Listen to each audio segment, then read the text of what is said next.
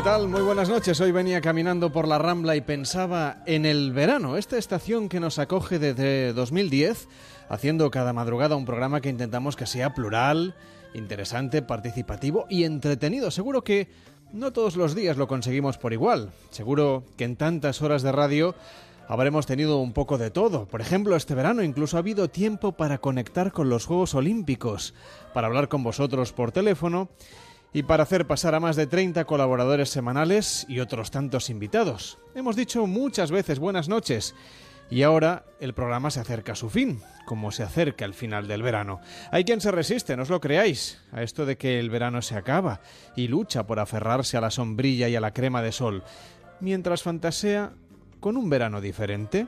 Como nos pasa, por ejemplo, durante el invierno, que muchos ensoñamos con la posibilidad de acelerar el calendario y recuperar de nuevo el pantalón corto, símbolo inequívoco de la llegada del verano. Hola, ¿fue Elsa quien te hizo? Sí, ¿por qué? ¿Sabes dónde está? Sí, ¿por qué? ¿Podrías enseñarnos el camino? Sí, ¿por qué? ¿Cómo funciona? ¡Au! ¡Quieto, Sven! Deja que me centre. Sí, ¿por qué? Yo te diré por qué. Necesitamos que nos devuelva el verano. ¿El verano? ¡Oh! no me preguntes por qué, pero es que siempre me ha encantado la idea del verano y del sol y de las cosas calentitas. ¿En serio? Me da que no sabes mucho sobre el calor. Nope. Pero a veces me gusta cerrar los ojos e imaginar cómo sería si llegase el verano. Ah, siempre quise soplar un diente de león y hacer lo que quiera que la nieve haga en verano. Pues a la una de la madrugada y 32 minutos de este penúltimo Noches de Radio, os queremos preguntar muchas cosas esta noche. Por ejemplo, ¿qué os ha parecido este verano de 2016? ¿Qué historias habéis vivido y queréis compartir con nosotros? ¿Cuál ha sido, por ejemplo, para vosotros la canción del verano? Uno de los temas que vamos a tratar hoy en Noches de Radio. Lo podéis contestar todo esto a través del teléfono 93 343 54 50 en facebook.com barra Noches Radio, en arroba Noches Radio en Twitter y por supuesto también a través del correo electrónico noches. Hoy hacemos balance del verano.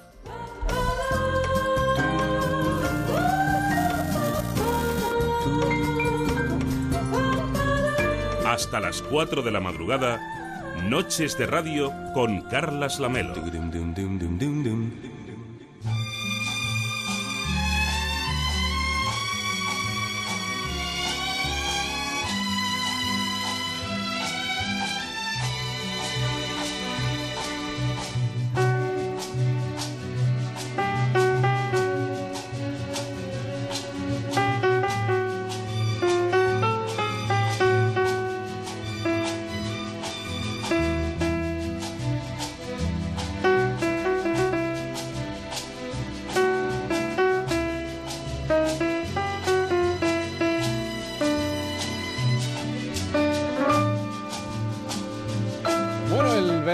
Verano, ¿qué tal Elia Quiñones? ¿Cómo estás? Muy buenas noches. Muy buenas noches, Carlas. ¿Cómo has vivido tú este verano de 2016? Pues bastante atareada, la verdad. Sí, pero si en verano Sí. es para estar de vacaciones, Pues mira que este verano no he descansado demasiado. ¿no? Yo Pero no que- pasa nada, ha pen- sido por voluntad propia. Pensaba que habías trabajado más el verano pasado. mira, ya no sé cuál decidir. Bueno, en cualquier caso, hoy en Noches de Radio estamos, como decíamos, haciendo balance del verano. Tú como psicóloga recomiendas que llegadas estas fechas, hay mucha gente que estará de vacaciones hasta el jueves de la próxima semana, pero tú recomiendas que hagamos balance del verano o hay que dejarlo estar. Bueno, mucha gente ahora pasará por lo que llaman el síndrome postvacacional, Bueno, pero que es eso la, no- la eso- adaptación. Eso no existe, ¿no, Elia? Pues no, la, ver- la verdad que no. Tenemos que estar contentos, ¿no? Los que tenemos trabajo. Ah, bueno, eso es una manera muy optimista de decirlo, claro. La verdad que sí. Si no es imposible tener síndrome postvacacional. Seguramente, aunque tendrán también otros, en fin, otras alteraciones o emocionales en, en muchos casos. Exactamente. Bueno, hoy en Noches de Radio vamos a seguir conociendo películas con las que fortalecer el amor o por lo menos conocerlo. Hoy tenemos como protagonistas a una pareja que se discute bastante. Tengo la impresión de que todo esto va por muy mal camino y hay unas cuantas cosas que me gustaría dejar bien claras, ¿vale? Primera, no es culpa mía que la obra haya sido un plomo. ¿De acuerdo? Segunda, desde luego no es culpa mía que no hayas llegado a ser actriz. Y cuanto antes superes ese melodrama, mejor nos irá a los dos. Tercera, yo no encajo en ese papel de bobo, insensible marido de las afueras. Intentas hacerme creer esa estupidez desde que nos mudamos aquí y no pienso consentirlo. Y cuarta, April. April. April. ¿Pero qué demonios haces? ¡Vuelve al coche! No. Ahora iré. Déjame tranquila un segundo. Maldita sea. April, ¿quieres hacer el favor de volver al coche para hablar en lugar de hacer el loco por la carretera? No ha quedado claro. No quiero hablar más del tema. Oh, por Dios, intento ser considerado con todo esto, maldita sea. ¡Oh, ¡Qué amable por tu parte! He dicho amable, amable es poco. Pero bueno, yo no me merezco esto. Tú siempre tan increíblemente categórico con lo que te mereces y no te mereces. Pero Espera qué bien discuten Leonardo DiCaprio y Ken Winslet, ¿verdad, Elia? Hay que ver, ¿eh? Son, son geniales. Qué discusiones más maravillosas. A mí me ponen un poco nervioso, porque en general no me gusta que la gente discuta. Claro. Pero Lo que eh, pasa es que están muy decepcionados el uno con el otro. están muy decepcionados. Muy decepcionados, porque se han convertido en lo que ellos No querían ser. esperaban, No desde querían luego. ser, efectivamente. Justamente lo contrario de lo que no querían ser. Tanto él como ella. todo el mundo. O sea, ¿quieres decir que viendo esta película, las parejas que piensen que su vida es un poco aburrida se vendrán arriba? ¿Se darán cuenta de que quizá esto es más común de lo que podría parecer? Bueno, la verdad es que esta película no deja indiferente a nadie. Bueno, vamos a, vamos a decir que es Revolutionary Road, una película del 2008, dirigida en este caso por Sam Mendes, una película americana que tuvo, tuvo mucho éxito y que tú recomiendas. Estuvo eh, nominada a, a tres Oscar en este caso y la verdad es que... Bien merecidos. Sí, no se acabó llevando ninguno, me parece, pero en cualquier caso mm, es una buena película para ver y para reflexionar con la pareja. Esta sí que no es para solteros, Elia. bueno, mm, los solteros igualmente aprenderán. Sí, ¿eh? hombre, eso sí, pero que está más pensada dentro del contexto de nuestra sección, que son películas para entender el amor. Exacto. Revolutionary Road es mejor verla en pareja y darse cuenta que esto de discutir así acaloradamente y, y que, Bueno. y que sobre todo también, ¿no? Lo que tú nos decías del del darse cuenta que uno hace muchos planes, como pasa con el verano, al principio del verano todo el mundo tiene muchísimos planes. Y luego, claro, acaba el verano y, y- y- y el mes de vacaciones no ha dado seguramente para tanto, ¿no? Lo mismo pasa a veces con las relaciones de pareja. Ponemos muchas expectativas, Elia. Lo que pasa es que esta es a lo grande. Es una pareja que, mm, bueno, ya sabes que hacemos este jueguito de mm, analizar una película como si yo fuera la terapeuta de pareja de los personajes, ¿no? Protagonistas. Si yo los tuviera en terapia, los diagnosticaría como que están en una crisis de los de los 40 en realidad. Lo que pasa es que aquí son jóvenes, o sea, los protagonistas tienen pasan los 30 pero podríamos decir que están en una crisis eh, de mitad de vida. En Una crisis en la que mm, están, han hecho balance de lo que ha sido su vida hasta la presente. Pero que son jóvenes Y- que tienen 30 años, que nadie Sí, sí, piense... sí, sí, son jóvenes, pero cuidado, porque ellos ya están muy asentados. Esta pareja está en una fase muy, muy avanzada de la relación, están muy asentados en la vía revolucionaria, que es la calle donde viven. O sea, la, la película, da- el título de la película dan- da, o sea, es el título, es el nombre de la calle donde viven, que es, es una paradoja, en realidad. O sea, vía revolucionaria. Pero en realidad ellos son muy poco revolucionarios. Lo querían ser en la juventud, sobre todo ella, creo yo, por, la primera escena de la película, pero después eh, se han ido a- aburguesando de alguna manera, ¿no? Mm, proletariando, podríamos decir también. Bueno, pero aburgue- sí, seguramente en el sentido de que se, han ido acomodando a las Exacto. a, a unas ciertas comodidades sin eh, esto que Y los coaches dicen homogeneizando, Claro, homogeneizando esto que los, los coaches dicen de la zona de confort y, y que realmente Exacto. existe, ¿no? El, el hecho de no arriesgarse para quedarse igual. Efectivamente, o sea, son una pareja que empezaron muy fuerte, empezaron eh, con un enamoramiento muy fuerte en el que se enamoraron de un ideal. Ella construyó un personaje de él, se hizo una imagen estereotipada de él y, y se la creyó. Es decir, podemos hablar de una auténtica idealista.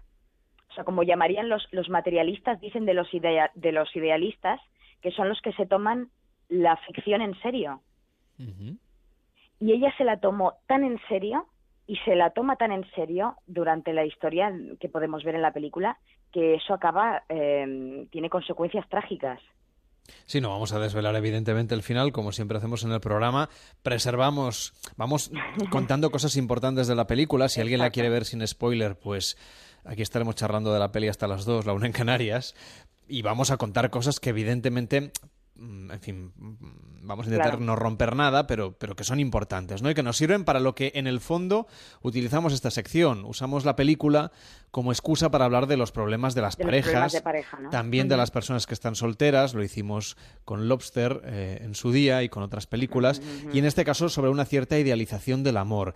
Ellos en esta en este momento en el que se encuentran de hacer balance, de darse cuenta que su vida no es como la proyectaban cuando todavía estaban solteros, ella toma una, ella que, que es una mujer muy enérgica, toma una decisión y le hace una propuesta bastante insólita a su marido y sobre todo en la época y en el contexto en el que viven. Le dice, vamos a dejarlo todo y nos vamos a ir a París. Cielo, ¿de, qué estás hablando y a dónde vamos a vivir? A París. ¿Qué? ¿Tú no decías siempre que era el único sitio al que te gustaría volver, en el que merecía la pena vivir? ¿Y por qué no nos vamos? ¿Hablas en serio? Sí. ¿Qué nos lo impide? ¿Qué nos lo impide?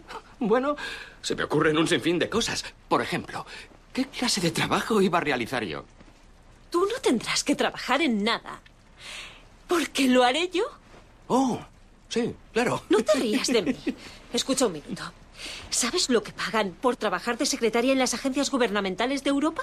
No, no lo sé. Frank, estoy hablando en serio. ¿Crees que estoy de broma? De acuerdo, de acuerdo. Solo tengo un par de preguntas que hacerte. Para empezar, exactamente qué es lo que voy a hacer yo mientras tú ganas todo ese dinero. Eh? No lo entiendes. Justamente de eso se trata. Harás lo que deberías haber podido hacer hace siete años. Tendrás tiempo. Por primera vez en tu vida tendrás tiempo para averiguar qué es lo que realmente quieres hacer. Y cuando lo averigües, tendrás el tiempo y la libertad para empezar a hacerlo.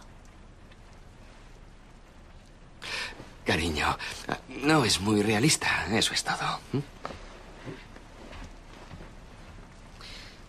No, Frank. Esto sí que no es realista.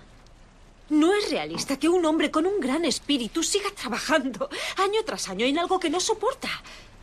Que vuelva a una casa que no soporta y con una mujer que tampoco puede soportar todas esas cosas. ¿Quieres saber qué es lo peor? Toda nuestra existencia aquí se basa en la gran premisa de que somos especiales y superiores al resto. Pero no es cierto. Somos como todos los demás. Míranos. Nos hemos creído la misma mentira absurda. Esa idea de que hay que renunciar a la vida y sentar la cabeza desde el momento en que se tienen hijos. Y por eso nos hemos estado castigando. Solamente este fragmento, Elia, nos da para tres programas. Buah, madre mía. Es que escogéis muy bien los fragmentos, ¿eh? Bueno, se hace lo que se puede. Y eso que he visto la película In Extremis. No, la había visto, quiero decir, estaba sonando la sintonía y estaba sacando el último corte. Oh, increíble. confesiones del directo. Muy bueno. O sea, bueno, en este diálogo ya, ya se ve, ¿no? Em, la postura que tiene uno, la postura que tiene el otro. O sea, hay una frase que creo que resume bastante bien la posición de ella. O sea, ella, por supuesto, tiene una postura mucho más idealista que él, aunque lo que diga pueda parecer muy coherente a nuestros ojos, en realidad estamos hablando de los años 50, en los que una mujer no trabajaba, o sea, eso no, era normal, y, ella está diciendo que yo trabajaré, ¿no? Yo trabajaré para que tú, o sea, es como una especie de, de regalo, ¿no? Yo trabajaré para que tú seas libre, para que tú tengas tiempo de ser libre. Hay cantidad de cosas, por ejemplo, que nos plantea este fragmento. Una de ellas es esa, ¿no? El hecho de que era una sociedad completamente, en fin, donde el hombre era el que trabajaba fuera de casa, la mujer trabajaba dentro de casa y eso eran papeles prácticamente inamovibles. Y ella habla de Europa como un lugar de, liberación en aquella época, justamente. Y en concreto Francia, qué, mm. qué curioso, ¿no? O O sea, tiene mucha correspondencia con la realidad. Francia que, y París, que es el símbolo de la ilustración, ¿no? O sea, lo contrario de la libertad no es la esclavitud, es la impotencia. Y en eso sí que ella lo refleja muy bien. Porque tendrás tiempo para poder elegir ser lo que tú quieras ser y no estar arrastrados por el sistema. Ella ve eh, muy difícil ser libre dentro del sistema. Eh, esta pareja eh, se encuentra en, en, esa, en ese conflicto, ¿no? Es un dilema moral. Hay algo, por ejemplo, que le dice ella, como, como tú comentabas, harás lo que deberías haber hecho hace muchos años. Hay mucha gente, no hace falta hablar de la pareja, que seguramente en cierto momento de su vida se da cuenta de que ha tomado decisiones que le han llevado por un camino que no es el que quería recorrer. Claro. ¿Eso te lo encuentras en terapia? Por supuesto, por supuesto. Lo que pasa es que aquí eh, eso estaba basado en una idealización y en el fondo es un reproche, ¿no? Es como me has vendido la moto. O sea, tú me dijiste que, que eras un artista o que, que, tenías unas inquietudes que al final no has hecho nada de lo que de lo que decías. Al final estás trabajando en una en una oficina mmm, vamos multitudinaria en la que trabajaba tu padre.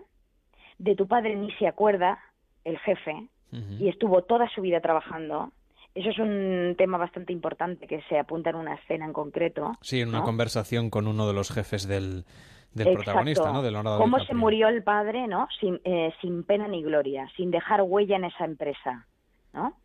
Él lo que dice sí. al principio justamente de la película es que él no quiere acabar siendo como su padre y sin embargo ¿no? acaba, acaba siendo. Su porque, vida eh, se convierte en una copia de la vida que tuvo su padre y de la que él quería oír cuando era joven. O más Claro. joven, porque tiene 30 años el protagonista. 30 años en los años 50 Eso ya es. era alguien muy asentado. Exactamente, que tienen, porque, tienen hijos, ¿eh? Mm. O Bueno, sea, es que ella dice que, Varios. que, que ella no, no comulga, digamos, con esa idea de que después de tener hijos hay que sentar la cabeza y uno no puede cambiar su vida. Exacto, y dice que se acaba la vida, o sea, va va más allá. O sea, ella equipara el seguir eh, viviendo ahí a estar muerta. O sea, la película nos va dando señales, ¿no? Y de hecho, eh, bueno, ella es la que propone el, ir a París y por un periodo de tiempo él eh, dice que sí. O sea, aunque tiene a priori este discurso más realista en realidad y más de, de él va poniendo impedimentos, ¿no? Va poniendo trabas. Ella le llega a decir en un momento, es que tú en realidad no te quieres ir, aunque ambos conversan Claro. con la gente, empiezan a comunicar la noticia en un contexto medio rural, ¿no? En, un, en, un, en, un, en una pequeña ciudad de, de, suburbio, digamos, de una gran ciudad norteamericana, con Mm, casas, con, con, Uh -huh. con casas todas iguales, ¿no? En ese entorno, digamos, tan cerrado, donde además todo el mundo los considera una pareja ideal. De eso vamos a hablar también, ¿no? De la fachada Mm. de la pareja y lo que, lo que luego se cuece dentro. Pero es que le van diciendo a sus parroquianos, ¿no? A la gente que hay alrededor de su ecosistema social, Exacto. les van diciendo, queremos huir, huimos de aquí, de una vida vacía. Me gusta tu mujer, Frank. y a mí. Dime, ¿y entonces de qué huye una pareja como vosotros? No huimos. ¿Y qué hay en París? Una vida diferente. Quizás sí que huimos. Huimos de esta vida irremediablemente vacía de aquí, ¿no? Irremediablemente vacía. Y este es uno de los pocos coprotagonistas, digamos, que les entiende, que entiende que Mm. no están viviendo la vida que querían. Claro, ¿y cuál es la característica de este personaje? O sea, es muy interesante esto que dices. Me, mm, Paco Umbral, que sabes que a mí me encanta, Mm. le llamaba el infierno municipal. ¿Y qué es el infierno la- municipal? La mediocridad de provincias. Mm. O sea, los, los microsistemas que se dan dentro, las dinámicas sociales que se dan dentro de una microcomunidad, ¿no? Se dan muchas dinámicas. Allí el papel del vecindario es importante. Los vecinos, la que le, mm, la que les enseñó el piso, el personaje del que estamos hablando es el hijo de la, de la señora que les enseña el piso. Y este chico tiene una característica especial y es que tiene esquizofrenia. O sea, él es un outsider. Y sin embargo es el que dice las cosas más sensatas muchas veces. Claro, pero dice las cosas más sensatas en concordancia a lo que ellos, eh, en concordancia a su idealismo. O sea, él está a favor de, ese discurso outsider, ¿no? Ese discurso que rompe con el sistema, porque él está fuera del sistema. Entonces, él, desde fuera de ese sistema, es como si viera las, eh, las cosas con otra perspectiva, desde fuera. Entonces, él es el único que les entiende en realidad. Y él acaba también decepcionado de ellos. Porque no se van. Efectivamente. Eh, aquí no pasa nada. Sí, aquí hemos hecho un poquito de, avance del contenido. La película va a buena parte, ¿no? hoy estamos hablando en Noches de Radio de Revolutionary Road, una película de 2008 de Sam Mendes, una historia de amor y de desamor, digamos, entre Leonardo DiCaprio y Kate Winslet, ¿no? Una crisis de pareja, de crisis existencial, efectivamente, como tú nos decías. Entonces, hay una cosa importante que es que todo el mundo que les rodea considera que son la pareja perfecta que son felices, que son un modelo a seguir. Diferentes, que son especiales, porque es también la imagen, es la imagen que ellos mismos se han vendido entre ellos y es la imagen que han vendido a los demás. Y efectivamente son, son guapos, son inteligentes, mm, son personas con, bueno, que cuando hablas con ellos pues notas cierta profundidad. Entonces la gente les admira y el vecino este en concreto está enamorado de ella. Mm. Y cuando ellos anuncian que se van a ir, surgen un montón de sensaciones diversas entre los vecinos. Una de ellas es la envidia. Entonces, a mí me encanta esta película porque trata el tema de la envidia, que es un tema que se suele ocultar. O sea, es uno de los sentimientos más humanos y que más se suelen ocultar a la vez. Y, además es una envidia peculiar, porque no es una envidia de anhelar lo que uno tiene desde el punto de vista material, yo no puedo tenerlo y no quiero que tú lo tengas. eso por una parte, y por el hecho de decir, tú te estás atreviendo a cambiar la manera que tenemos aquí de vivir. A mí me gustaría hacerlo, pero soy incapaz de reconocerlo, ¿no? Exacto. Es como una envidia al valor que de, del otro, ¿no? Al valor de, de y al, al, que el otro se permita ser feliz.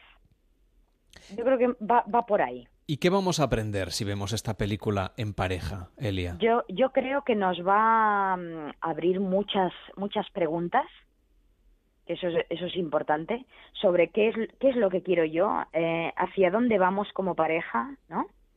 ¿Es esto lo que queríamos? Em, ¿La vida nos ha cambiado? ¿Somos felices tal y como somos? ¿Tenemos tiempo de cambiar cosas? ¿Tenemos posibilidades de cambiar cosas?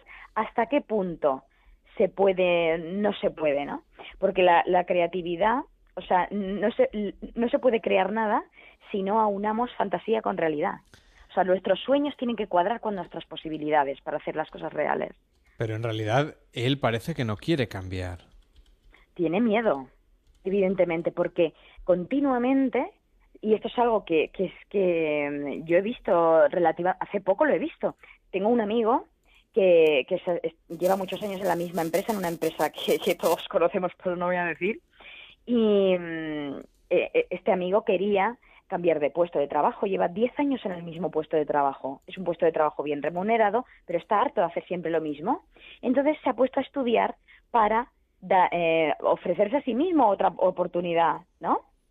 Y cambiar de, de puesto de trabajo. Pues ahora la empresa le ha promocionado dentro de ese mismo puesto de trabajo. Es decir, le ha hecho jefe del puesto de trabajo en el que estaba para que no se vaya.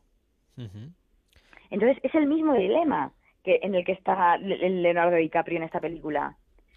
O sea, que es real. el sistema atrae, ¿no? Eh, eh, son cosas que pueden pasar, ¿no? Totalmente, totalmente. Entonces hay que renunciar, eh, siempre hay que renunciar cuando uno toma decisiones. Es decir, es el dilema entre seguridad y libertad. O sea, si elijo más libertad, pierdo en seguridad. Y si elijo seguridad, pierdo libertad.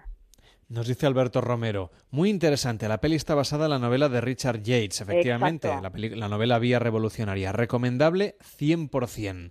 Eh, mm, por ejemplo, hay una de las cosas que también me parece interesante que es la manera como discuten. Muchas, muchas parejas quizá cuando escuchen estas discusiones o cuando las vean en, la televisión, ¿no? Viendo esta película, este Revolutionary Road, quizás se van a sentir bastante identificadas. Acabo de dar un espectáculo bochornoso, ¿verdad? verdad. Y todo lo que ha dicho ese es verdad. ¿Es lo que vas a decir? Por lo que veo no hace ninguna falta. Ya lo dices tú por mí. Pues te equivocas, April. ¿En serio? ¿Por qué me equivoco? Porque ese hombre está loco. Es un loco del carajo. ¿Sabes cuál es la definición de locura? No. ¿Tú sí? Sí, es la incapacidad de tener empatía con otro ser humano. Es la incapacidad de amar. Hay una cosa curiosa, Elia, Es y es que esto. constantemente están elaborando sus argumentos sin escucharse el uno al otro. Pero como mínimo elaboran argumentos. Bueno, eso es sí. una cosa maravillosa. O sea, aquí te- nos están eh, haciendo cuestionar a los espectadores qué es la locura, ni más ni menos. ¿Cómo no me va a interesar a mí esto? ¿Y qué te parece como psicóloga esta definición, digamos, que es hace que el es muy protagonista? interesante porque, porque cuando la pareja que, que intenta salirse del sistema se encuentra con el esquizofrénico que está ya fuera del sistema y se entienden perfectamente, ahí se difuminan los límites. La locura, ¿dónde ponemos el límite de la locura? ¿Dónde lo ponemos? El DSM-4 lo pone en la adaptación a la vida eh, real, ¿no? O sea, una persona tiene una patología más grave en cuanto a esta afecta su calidad de vida. Entonces, mm, bueno, ofrece dudas, ¿no? Entendido así. Ellos no están adaptados, por ejemplo. El DSM-4, por si alguien no sabe lo que es, es el manual diagnóstico y estadístico de los trastornos mentales que pasa por ser la Biblia, ¿no? El vademecum de los psicólogos. Claro. Entonces, y de los ellos, ¿qué- ¿qué psiquiatras pasa? ¿Que se también. están, se están volviendo locos o...? ¿Y tú qué crees, Elia? es muy interesante. Hombre, que evidentemente que locos no, no están, ni muchísimo menos. Lo que tienen es un, es un dilema moral. Están en una crisis vital. Pero fíjate qué ridículo apa- eh, aparece esa definición de la locura como la incapacidad de amar, la incapacidad de tener empatía por otro ser humano. Y la, y la otra se muere de risa, ¿no? Porque es justamente como se siente en esos momentos. O sea, se- se ríe irónicamente. Porque, porque en realidad piensa, entonces el, el loco eres tú, ¿no?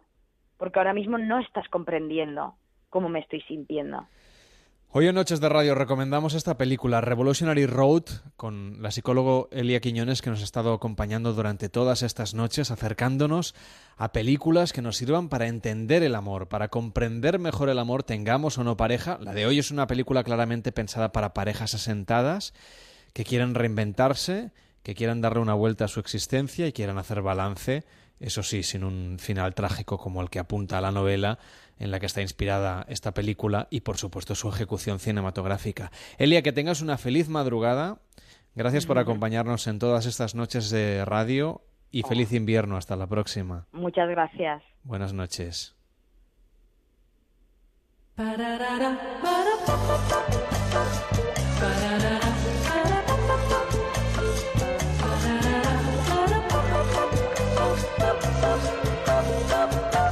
A las 2 de la madrugada, será la 1 en Canarias. Tenemos más mensajes que nos llegan a través de las redes sociales. Les daremos lectura, evidentemente, después de las noticias. Momento que dedicaremos a recibir aquí en Noches de Radio a Alberto Abuin, que es nuestro experto en cine, que hoy nos va a proponer la trilogía Before de Richard Lin- Linklater, en este caso antes del amanecer, del atardecer y del anochecer, última película que recomendamos en Noches de Radio. Valoraremos si está sobrevalorada o no. También dedicaremos un especial a la canción del verano. ¿Cuál ha sido la canción de este verano 2016? La respuesta, Juanma Romero nos la va a dar aquí, nuestro compañero de Europa FM. Y vamos a tener tiempo también de colarnos en el rodaje del jovencito Frankenstein y lo más importante de la noche.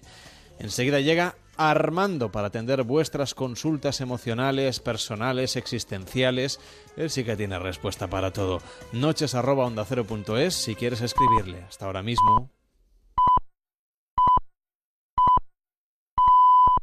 Son las dos, la una en Canarias.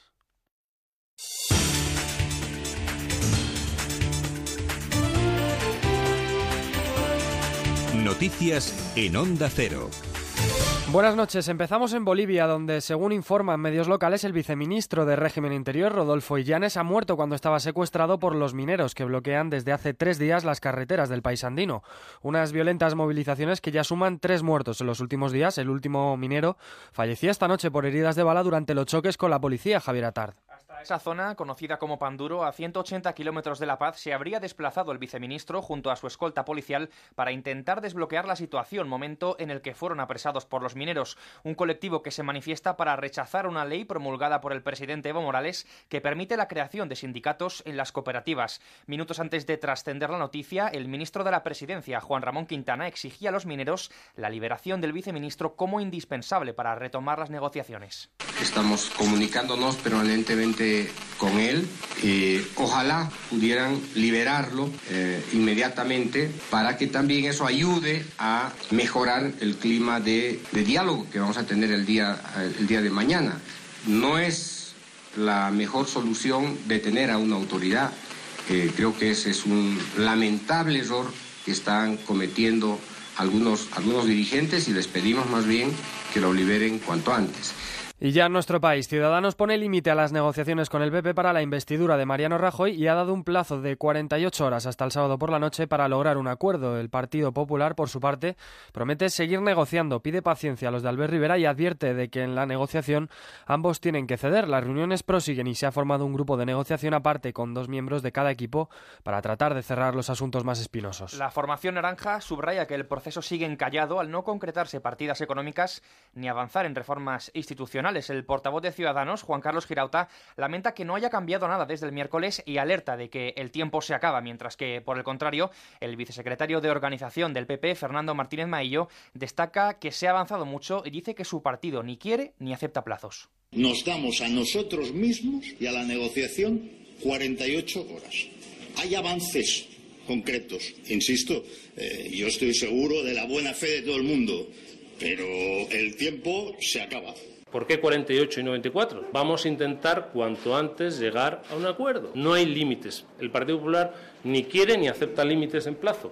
Los habitantes evacuados de Matrice, en el centro de Italia, se preparan para pasar la segunda noche al raso en campamentos habilitados, después de perder sus casas por el terremoto que sacudió el miércoles la región del Lazio situación que ha llevado al gobierno italiano a decretar el estado de emergencia y aprobar un primer paquete de ayudas por valor de 50 millones de euros, según ha anunciado el primer ministro Matteo Renzi y Laura Rubio. El último balance asciende a 250 fallecidos y a 350 heridos en este seísmo, al que han seguido varias réplicas, en total más de 640, aunque solo 10 han superado los 4 grados de magnitud, haciendo que los miles de damnificados volvieran a revivir escenas de pánico y tensión. A esta hora continúan trabajando sin descanso y a contrarreloj los servicios de rescate para intentar dar con algún superviviente. Hasta el momento han conseguido liberar a 215 personas con la ayuda de los perros, como reconoce este policía italiano. Recibimos las señales del perro y le hemos eh, seguido hasta el lugar que había identificado de manera muy precisa, detectando la presencia de una persona. Hemos excavado hasta localizar una niña que hemos rescatado con vida. Y el incendio declarado este jueves en Navarra entre las localidades de Tafalla y Puello sigue avanzando hasta ahora sin control en dos frentes de unos 6 kilómetros de longitud tras haber afectado ya un perímetro superior a las 2.000 hectáreas. Durante toda la noche trabajarán en la zona los bomberos del Gobierno de Navarra y dos secciones de la Unidad Militar de Emergencias a la espera de que se incorporen los medios aéreos en cuanto las condiciones de visibilidad lo permitan. Y en deportes, los equipos españoles ya conocen sus rivales en la Liga de Campeones, Carlos Fernández Maza. El Barcelona se enfrentará al Manchester City de Guardiola, al Borussia Mönchengladbach y al Celtic. El Atlético de Madrid se medirá al Bayern de Múnich, PSV Eindhoven y Rostov. Por su parte, el Sevilla buscará el pase a octavos contra la Juventus, el Olympique de Lyon y el Dinamo de Zagreb. Y al Real Madrid le ha tocado con el Borussia Dortmund, el Sporting de Portugal y el Legia de Varsovia. Cristiano Ronaldo, elegido mejor jugador de la UEFA, ha valorado esta noche en el primer toque a sus rivales en la fase de grupos. Es un grupo, en mi opinión, difícil.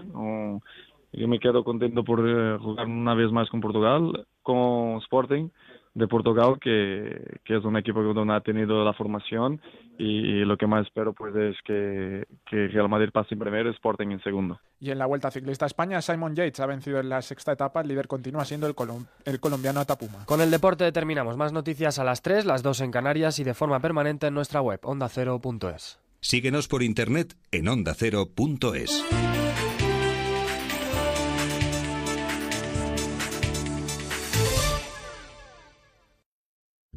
Este verano disfruta de las madrugadas de los fines de semana en nuestra terraza. Descubre otra forma de afrontar la vida a través de experiencias que te sorprenderán. Comparte una noche con personas que dedican su vida a construir un mundo mejor. Sorpréndete con el lado más humano de rostros muy conocidos. Además, te invitamos a viajar en el tiempo y revivir los momentos que han marcado la historia de nuestro país. Visitaremos los museos más interesantes de España y mucho más. Sábados y domingos desde la una y media de la madrugada, ven a la terraza de Alicia Llop y Javier Mendigacha. Te mereces esta radio. Onda Cero, tu radio.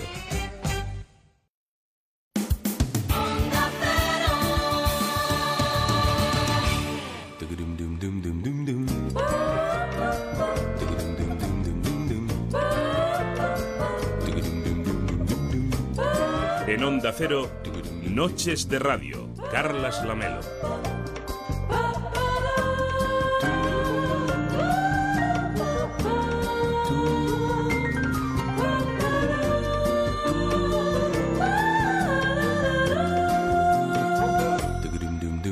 De la madrugada y seis minutos, la una y seis en Canarias. ¿Cuál es, según vuestro criterio, la mejor canción de este verano 2016? Contadnos también un poquito de vuestras anécdotas del verano, qué es lo que habéis hecho, por ejemplo, qué os ha parecido este verano. Vamos a hacer un poco de balance. Sobre las canciones, por ejemplo, dice Shisfervik a través de Twitter. ¿Cómo te atreves a volver de Morat? Es su propuesta de canción. Jorge González dice, mi canción del verano, con el asco apuesta, del Eulogio Pi.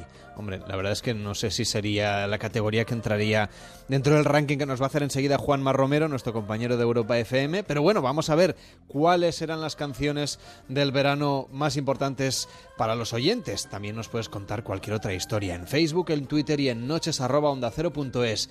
Raúl nos hace un ruego y dice, porfa, no hagáis spoiler de antes del anochecer, que es la que me falta.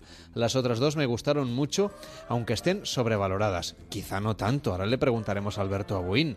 No sabemos si están o no sobrevaloradas, pero no, con Alberto no hacemos spoiler. Lo que hacemos es contextualizar y situar las películas y recomendarlas por si hay alguien que todavía no las ha visto.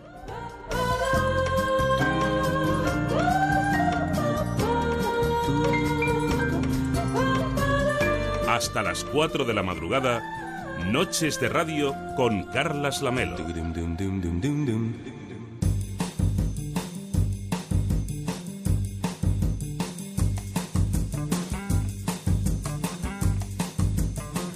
La peli de esta noche. Con Alberto Abuín, ¿qué tal Alberto? Boas noites. Buenas noches, Carles. ¿Cómo vas con esta última madrugada? Perfectamente bien. Sí. Hoy yo sé que no es una peli sobrevalorada la que vamos a comentar. De hecho, son tres películas, ¿no? La trilogía de Richard Linklater. Tres películas, exacto. Antes del amanecer, del atardecer, del anochecer. ¿Y tú con cuál te, que- aburrimiento. con cuál te ¿Eh? quedas? Hombre, yo si tuviera que elegir, eh, bueno, vamos a decir que esta po- podríamos eh, denominarla la historia de, de Jesse y Celine, ¿no? De, que creo que es uno de los grandes valores de la película son las interpretaciones de Ethan Hawke y Julie Delpy. Si tuviera que elegir, eh, evidentemente me quedo con, con la segunda, Con creo Antes del que- atardecer. con Antes del atardecer, efectivamente. El fragmento que hemos Eh, escogido, sin embargo, para esta noche, para ilustrar esta película, creo que es de Antes del anochecer. La mayoría de personas cuando tienen una aventura o una relación larga y rompen la olvidan. Pasan a otra cosa y olvidan como si nada hubiera pasado. Yo jamás he olvidado a nadie con quien he compartido algo. Porque cada persona tiene sus cualidades propias. No se puede reemplazar a nadie. Lo que se pierde, se pierde. Esta Antes del anochecer es del 2013. Concluye, digamos, cierra la trilogía. Hay una cosa curiosa sobre las trilogías. Normalmente Y las pensa- separan, las tres películas las separan nueve años. Nueve años. O sea, nueve años de la primera a la segunda y nueve años eh, de la segunda a la tercera. ¿Sabemos si habrá cuarta? No, ¿no? Bueno, mm, teniendo en cuenta que Linklater está realizando una operación parecida en más tiempo a la que hizo François Truffaut con, con su serie de Antoine Duanel, que también era una especie de radiografía de la pareja desde, desde el primer encuentro adolescente hasta lo que sucede incluso más allá del matrimonio. Truffaut llegó muchísimo más lejos que él, también hay que mm, tener en cuenta que, bueno, mm, estamos hablando de películas de los 70 y estas son relativamente, entre comillas, recientes. Aunque para, hay gente para que una película del 95 ya es cine clásico. Claro. Eh, Depende de la edad que uno creo- tenga. Pero este Respondiendo un poco a tu pregunta, yo Sí. creo que mm, si un día Linklater, eh, 2013, ¿no? Pues si en el 2022 eh, nos aparece con, con una cuarta entrega, Antes de la que- madrugada, por ejemplo. antes del sueño, porque a veces hay partes en esta trilogía que me, que me llevan al, al, al, al sueño un poco. Creo que hay un exceso de verborrea, sobre todo en la, en la primera y en la y en la tercera entrega, que curiosamente son películas que mm, andan sobre los tres cuartos de hora, pero antes del atardecer son simplemente 80 minutos, creo que es donde todo está muy bien condensado, el paso del tiempo, la oportunidad perdida, eh, o, o mejor dicho, la segunda oportunidad, que tiene un poco ecos del Leo Macarey de, de Tú y Yo, aquella película con Cary Grant y Deborah Kerr, que es una, una, una maravilla. Y creo que es donde está todo mejor condensado. Por eso mi favorita sigue, sigue siendo la, la, segunda. Decir un- una cosa curiosa sobre la segunda y la tercera, que fueron nominadas a guion adaptado, a pesar de que, de que son historias originales, pero existe una curiosa y extraña regla en la Academia de Hollywood, y es que una secuela jamás puede ser nominada a guion original. ¿Y por qué eso? No tengo ni idea. Un día se pusieron a jugar a las cartas, le empezaron a dar a lo que no le tenían que dar y dijeron... Pero eso no está- "Esta- es, es de esas leyes... esta no es, regla no se me lo estoy inventando es yo. una esta ley no, regla- es- no escrita, ¿no? No, no, no, no, es una de las reglas de la academia. ¿Ah, sí? Ah, no Sí, sabía sí, que, sí, que era... Es una de las reglas de la, de la academia. No es... Oye, ¿y qué le pasa a este hombre, a Linklater, con el paso del tiempo? Porque también es el director de Bueno, es una de sus es una de sus constantes y precisamente algunos de los factores que toca aquí eh, con el tema del paso del tiempo. eh, yo creo que donde mejor lo ha quedado patente, donde mejor mm, eh, lo ha logrado él, por así decirlo, es en Boyhood y en la última película que se estrenó este año, eh, Todos queremos algo, que aparecen sus dos sus dos mejores trabajos, ¿no? ¿Y en tu caso, Eh, por ejemplo, te gustó la de Boyhood? Sí, sí, sí. A mí Boyhood me parece la... Boyhood y Todos queremos algo me parecen las dos mejores películas de Linklater. Si tuviera que elegir...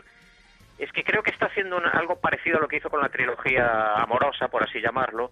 eh, con, con Boyhood, mm, toda la, eh, toda la infancia y la adolescencia de, de un, de un chaval dejando a un lado que hayan tardado 12 años en hacer la película, que bueno, eso también, también cuenta para algunos factores de la misma. Eh, todos queremos algo, pues es la, la etapa preuniversitaria, ¿no? Parece que podría... Linklater es un tío totalmente impredecible, parece uno de los, de los directores más, más interesantes del panorama estadounidense y te puede salir con, con, cualquier cosa. Yo creo que estas películas son un poco una demostración en que para mí eh, se les está dando demasiado a la trilogía, eh, me refiero. Boyhood y todos, todos queremos algo me parecen dos joyas. Esas las podríamos recomendar tranquilamente. Bueno, y en Noches de Radio, como decíamos, estamos recomendando esta trilogía y permitidme que también recomendemos el nuevo libro de Alberto Abuín. Cuéntanos. Pues mira, Tenías novedades para, para explicarnos. tengo novedades. Eh, esperemos que antes de fin de año, que ya me están tirando de las orejas, eh, mucha gente además, más de la más, más de la debido, esté ya ya publicado. Mm, es curioso que terminemos este repaso con esta trilogía porque cada vez que le hablo a alguien del libro, que es un repaso del amor a través del cine, desde el cine mudo hasta hasta hasta hoy día a través de 100 títulos, todo Dios o casi todo Dios me pregunte por si están incluidas estas alguna de estas tres películas, ¿no? Son antológicas las caras que pone la gente cuando digo que no. ¿Y eso? ¿Por qué, por qué has decidido no ponerla? Eh, mm, mm, primer, por, por cosas que te he comentado brevemente ahora, eh, creo que lo que eh, narran estas películas, eh, hay otros títulos que lo, que lo tratan muchísimo mejor, sobre todo los, los citados de Leo Macarey y, y, y Truffaut, y porque más de 100 años de historia del cine mm, Dan para mucho. dan, dan para mucho. Yo creo que el 90, y, 90% vamos, nos vamos a quedar ahí de las películas mm, poseen una historia de amor. No, no, no tenemos por qué hablar Bueno, de una es, un, película... es un gran impulsor, de hecho, de, de la narrativa, ¿no? ¿Cuál es el título del libro?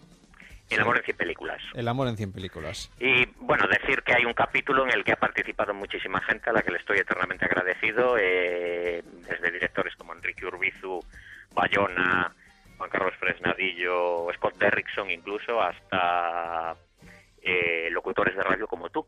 Sí, sí, es verdad que, que fue el, verano pasado ya que hablamos eh, justamente Sí, sí, sobre películas de amor. Efectivamente, la gente podrá leer tus, Mis, tus mis historias escenas, de amor preferidas. Que no he sido tampoco muy original. Pero bueno, en cualquier caso, gracias No, por... hay de todo, hay de todo. La gente me ha sorprendido muy gratamente, de hecho.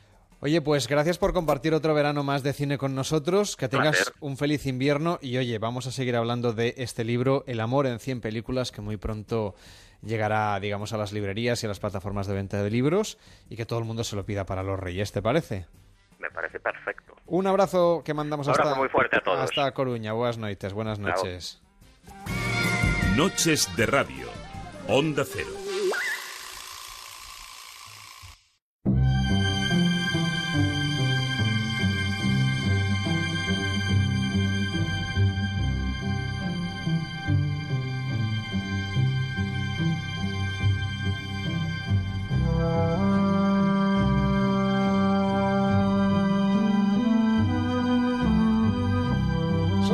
16, la 1 y 16 en Canarias. ¿Qué tal Armando? Buenas noches. Buenas noches, ¿cómo Este verano te he echado mucho de menos. Ay, yo también a ti, chamo, y a toda la audiencia. Pero ¿por qué no has venido, Armando? He estado muy atareado. Pero viniste la primera semana He estado y atareado. has desaparecido como novia a la fuga. Es que sabes que cuando me pongo unos tacones me vuelvo loca. ¿Pero qué has hecho? ¿Dónde has estado, Armando? He estado muy lejos de aquí, al otro lado del charco, ¿Eh? cubriendo los Juegos Olímpicos ¿Pero para una me- televisión de Venezuela. ¿Pero qué me dices? Radio Televisión Venezolana. ¿No será aquella que se inventó la traducción en inglés? Chamo, por supuesto que no. Ah, vale. Entonces, has estado en los Juegos Olímpicos. si nosotros... quieres lo probamos. con Me, nosotros- pones a- me pone un reto. Sí. Tú hablas en inglés y yo traduzco. No hace falta. No hace falta. No quieres, no estás queriendo. No, no, no, no, porque imagínate, se reirían de mí los oyentes. O de mí, chamo. Bueno, en cualquier caso, me estás diciendo que has estado en Río, que nosotros hemos conectado casi cada día durante lo- las semanas importantes de ¿Cómo los que han Juegos. estado conectando? Claro, con Javier Ares, con todo el equipo de enviados especiales. Hemos retransmitido hasta el taekwondo, a. Mireia Belmonte, a Usain Bolt, han pasado por este programa. De verdad. A Rafa Nadal. Rafa Nadal hace muy buenos turrones. ¿Ah, sí? ¿No es el que de Manacor o, o algo así? ¿Y qué tiene que ver Manacor con los ¿Esto no turrones? está en Alicante? No, ¿Ah? está, está en las Baleares.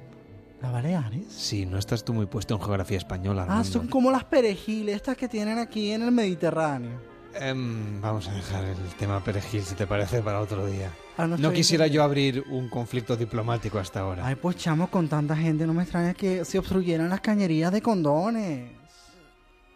Nos Eso- lo pasamos muy bien en, Sí, en Río. ¿te lo has pasado bien? Sí, estoy recordando ahora. Hombre, este ha sido las primeras Olimpiadas del Tinder, Grinder, mm, Trinder. Follimpiadas la llamamos nosotros, sí.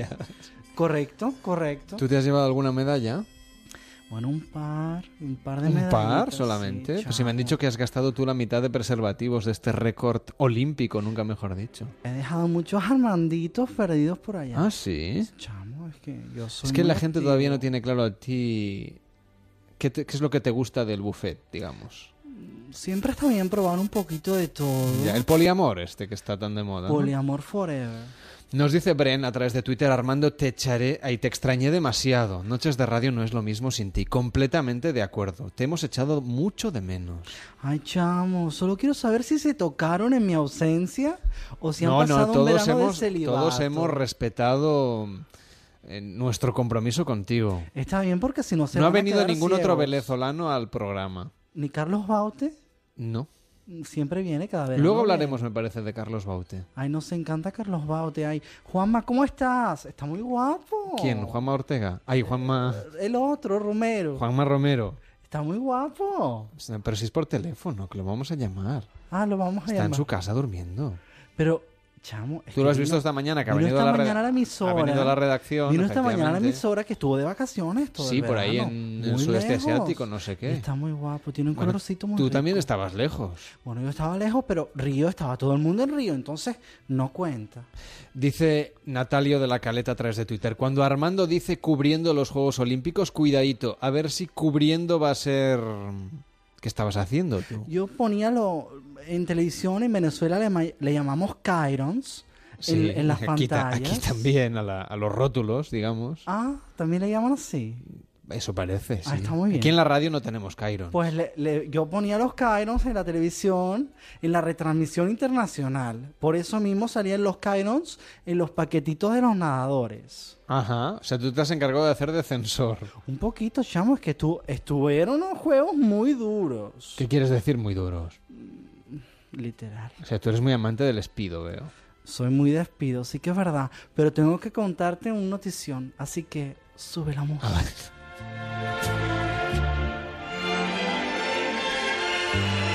Los oyentes ya saben que odio subir la música. Solo lo hago contigo. Solo lo hacemos contigo porque a ti te gusta. ¿Sabes lo que me haría muy feliz? Nunca subo la música. Es, es- ¿Sabes lo que me haría muy feliz? Jota, sí, me estás leyendo el pensamiento A en ver. este momento. La canción de sorpresa, sorpresa. Me haría tan feliz en Pero la este tiene que- momento. la tiene que buscar. Porque, chamo, es que tengo una noticia muy agradable que darte. Tú sabes que el poliamor me gusta.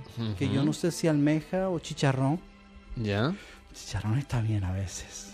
¿Has tenido verdad mucho que- chicharrón durante estos Juegos Olímpicos? Es que con pelo no me gusta. Pero me parece Cuando que eso, se eh, junta mucha gente internacional. eso ya no se lleva, Hay me mucha parece. variedad. Chamo, hay mucha gente vintage. Eso es muy de hipster. Se lleva en la barba, se lleva también abajo. Ah, yo pensaba que no. Por Que supuesto. ahora estaba como el programa este de Adán y Eva, ¿sabes? Ay. Arriba el sofá. Sube la música. Venga. Esta es una versión que necesita una remasterización, ¿eh? Está muy bien. Esta no es la de Mónica Suena, Naranjo. suena mono, ¿eh? Suena mono. Está grabado de la televisión. Estos son los recursos que tenemos aquí en la COPE. Que, no, que esto es onda cero. Onda cero. A ver, Armando, onda te lo digo muchas veces. Solo tienes que mirar la pared, el micrófono, la cortina. Oye, esta mesa porque tiene la, la firma de Julia Otero. Em, porque esta es la mesa de Julia Otero. Y la silla de Julia Otero y el estudio de Julia Otero. Yo llegué a España con este programa de televisión que hacían en Antena 3. Ajá. Me hacía muy feliz. Sí. Porque como traían a gente de fuera, pensé en algún momento traerán a mi familia. Cualquier día, cualquier día Isabel te invita a su programa. Aquí en Onda Cero también. Aquí era un programa en Onda Cero.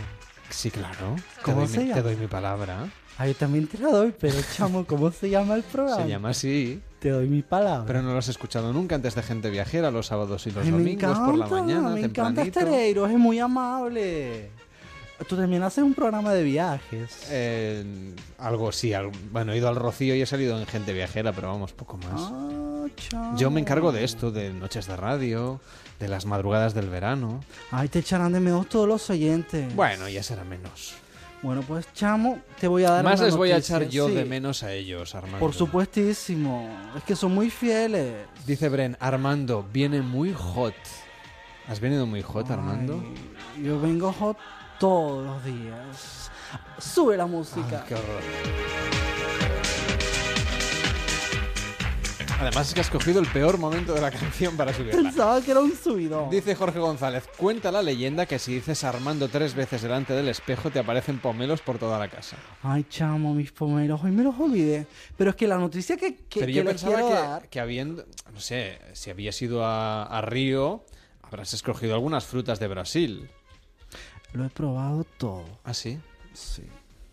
No te quiero decir que todo, pero sí que es verdad que me puse muchas cosas en la boca y a veces te das cuenta que te Pero estás como el equivocando. azaí, la cerola, la cajá, el cajú, Todo. la graviola, Macedonia de caja. la guayaba, la Mace- lima, todo esto son frutas brasileñas. Una lima que rica sabe. maracuyá. Un rico maracuyá. Eso es venezolano. En realidad no inventamos todo. Todas esas frutas Bueno, a son ver, todo venezolanas. es tropical, pero, pero son de Brasil. Por ejemplo, ¿tú eres más de, de unos cocos o de una papaya o de una banana, por ejemplo? ¿Es algo erótico? No, solo pregunto de frutas yo. Yo Que hoy no hay maleta roja. Si me haces una Macedonia con todo eso. O sea, tú eres muy de poliamor, perdón, no, Armando. chamo, no, chamo. te da lo mismo, ¿no? Solo te diré Te da lo mismo el maracuyá que la guayaba. que si lo congelas todo Sí.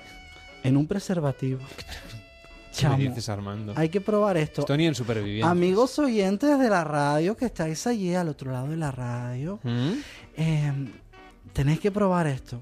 Usar un preservativo para congelar una macedonia de, fruta, de frutas ya puré Y entonces ¿No es topa- mejor un frasco de cristal o un...? Fra- el frasco de cristal se rompe dentro de ti, chamo. Ah, no, pero yo... te- No te puedes Yo poner pe- un yo- frasco. Yo, pensaba de meterlo dentro del congelador para Y de- comértelo después. Oh, claro, pero luego yo- no es O para sea, vamos comer, a ver, perdón, que no yo, es para yo comer. me he anticipado. O sea, tú Es mi truco para el verano, Relle- para no pasar calor. rellenas el preservativo de helado de frutas. Ay, perdón, de... Puré de frutas. De puré de frutas, como lo que le dan a los niños para merendar. Si Con- lleva con- limón, con, siempre galletas María, con galletas María o sin. Sin galletas Sin María. galletas María, que solo se, que- se quedan en tu interior, chamo, y es terrible. Bueno, y además qué? Y, y entonces es un remedio para no pasar calor. En Río, Pero aunque están en tomas como un- invierno, como un pasamos helado. un calor. Pero te lo tomas como un helado, ¿cómo va? No te lo tomas como un helado. Es igual, no quiero En saberlo. Venezuela le llamamos supositorio. No quiero saberlo. Rafa dice, lo siento mucho, pero no puedo con este tío, Armando. No tiene gracia ninguna. Ay, chamo. Es que como soy, soy medio adoptado en esta tierra, me estoy volviendo un poco catalán. Ah, muy bien. Tú haciendo amigos, Armando. Hombre, ¿no quedamos últimamente que pondrían un muro en Cataluña para separarlo del resto de España? No sé, tú sabrás. ¿No quedamos en eso? Tú sabrás, Armando. Puchimoni es... Puchimoni, Puchimoni dice eso. ¿Tú eres muy de Puchimoni? como dices tú? Puchimoni. Del presidente Puigdemont. Puchimoni se llama, chamo. Sí, es un poco difícil de decir para ti. Puchimoni. Bueno, Jorge González nos dice, niño, que con la comida no se juega, diría cualquier madre. Muchas cosas dicen las madres. Si lo tocas, te lo comes. Eso es lo que haces tú, ¿no? Y si calientas el horno, mete el bollo. Ay, Armando, me has dicho que me ibas a traer una noticia y no me la cuentas. Ay, es tan fácil como que... Tengo novia. ¿Pero qué me dices, Armando? ¿Te has enamorado en Brasil? Acompáñame, sorpresa, sorpresa. Tengo novia, he vuelto con Montserrat. ¿Qué me dices? Mira qué catalán lo digo, Montserrat. Muy bien. Yo pensaba que te habías traído, yo que sé, a alguien de Brasil. No sé. No, chamo. A una Jusara, por ejemplo. El problema con Brasil es que a veces te piden dinero en una mesita de noche. A un, a un Wanderlei, por ejemplo. A una Yara.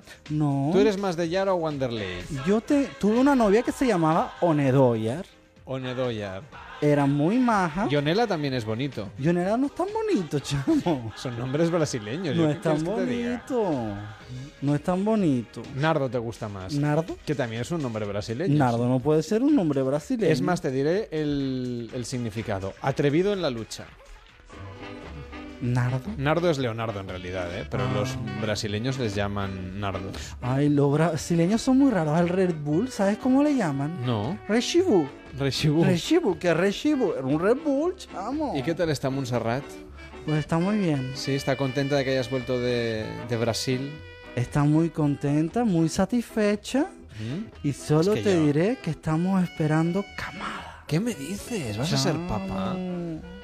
Pero con lo, en fin, lo, lo de conciencia relajada que tú eres. Ha dicho... Es igual. ¿Me has llamado marido? No, no, yo no te he dicho nada. ¿De Yo te he dicho que eres de conciencia relajada, quiero decir que... Yo creo en el poliamor, pero cuando Bren, amo- que, Bren, que es una oyente mm, de, de labios rojos, muy rojos. ¿Qué rojos? Dice, Armando con novia, no. Y pone una carita de estas llorando. Armando, Armando yo te quiero. Ay, eres una mariliendres. Así me gusta, cariño. Bueno, Armando, me alegro por ti. Gracias por haber venido. Y espero que si el verano que viene tenemos noches de radio, espero que vengas cada semana. Voy a venir. No hay Juegos Olímpicos. Y vendré con mis hijos y mis pomelos. No tienes que escaparte. No me Oye, te regalaré una canastilla o algo. Ay, qué rico. Me encantaría. ¿Da recuerdos en casa, Montserrat? Está hecho, Dile chamo. que siga con te la venda en invitaremos a cenar, te Sí. invitaremos a cenar. Están Dile- más que invitados. dile- Y, y, y los pectorales de Marc Mayolas también están invitados. Dile a Montserrat que siga con la venda en los ojos y que siga sin mirarte el móvil. Así Mm. seréis más felices. Echamos, pero eso en- en- no lo digas en antena. Muy buenas noches, Armando. Feliz invierno. Buenas noches. Este verano, Noches de Radio con Carlas Lamelo.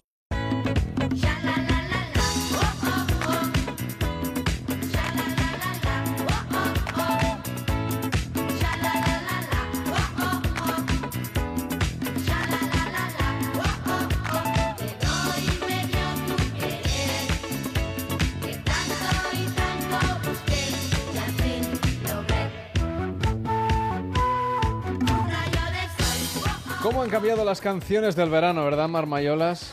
Sí. Esto, esto ahora no sé A si ver. pegaría en una discoteca. A ver. En una terracita, en un. Bailar se baila todo en una discoteca, pero digamos que no sería, no hubiera sido la canción del verano del 2016. Esta ya es una versión, además, ya remix, ya Sí, remasterizada, ya cambiada. Huele a naftalina, ¿eh? Ya. No sé, ¿te atreves tú a decir cuál ha sido la canción del verano de 2016? Pues si no hemos salido Ya, de es verdad. tú y yo. Yo salí estado- en junio. En junio no era ni verano aún, casi. En junio Eh, todavía es muy pronto para saberlo. Yo te diría una, pero no la quiero decir porque sé que si no le voy a chafar la historia a nuestro Juanma. invitado de hoy, a Juanma Romero. Bueno, pues yo creo que lo mejor que podemos hacer, ya que ni tú ni yo hemos salido demasiado, porque estábamos siempre aquí frente al micrófono en las madrugadas, lo mejor que podemos hacer es hablar con Juanma Romero. ¿Qué tal, Juanma? Muy buenas noches. Buenas noches, chicos, ¿qué tal? Nuestro compañero de Europa FM, el responsable además de Me Pones, que está preparando ya nueva temporada, uno de los programas sí. emblema, evidentemente, de Europa FM. Y no sé si vas a poner ya muchas canciones del verano. Cuando vuelvas ya, ya tendrás que irte a otro registro, ¿no? Bueno, sí, es curioso porque, por ejemplo, ahora cuando, cuando conforme pasan los años, hacemos una retrospectiva y ahora que sonaba un rayo de sol, sí que es cierto que parece ser que antes sí que había una canción del verano. Sí. O sea, te quedabas con un año en concreto y decías, esta fue la canción del verano, pero yo tengo una opinión y es que eh, conforme han ido pasando los años, ya no hay solamente una canción.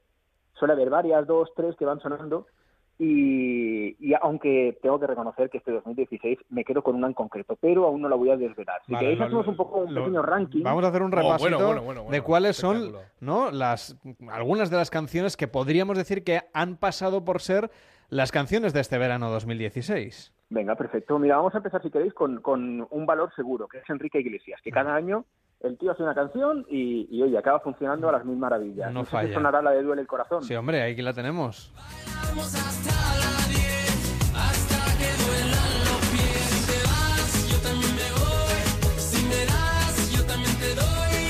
Mira, yo no he salido, ya lo he contado, porque he estado aquí todas las noches y los fines de semana Sí. la verdad es que no, no, no me ha animado a, a irme a, un- a una discoteca, por ejemplo, pero en este caso Duele el Corazón la he oído. Entonces ya, ya- ya me suena. Quiero decir que Claro, canción del verano es seguro.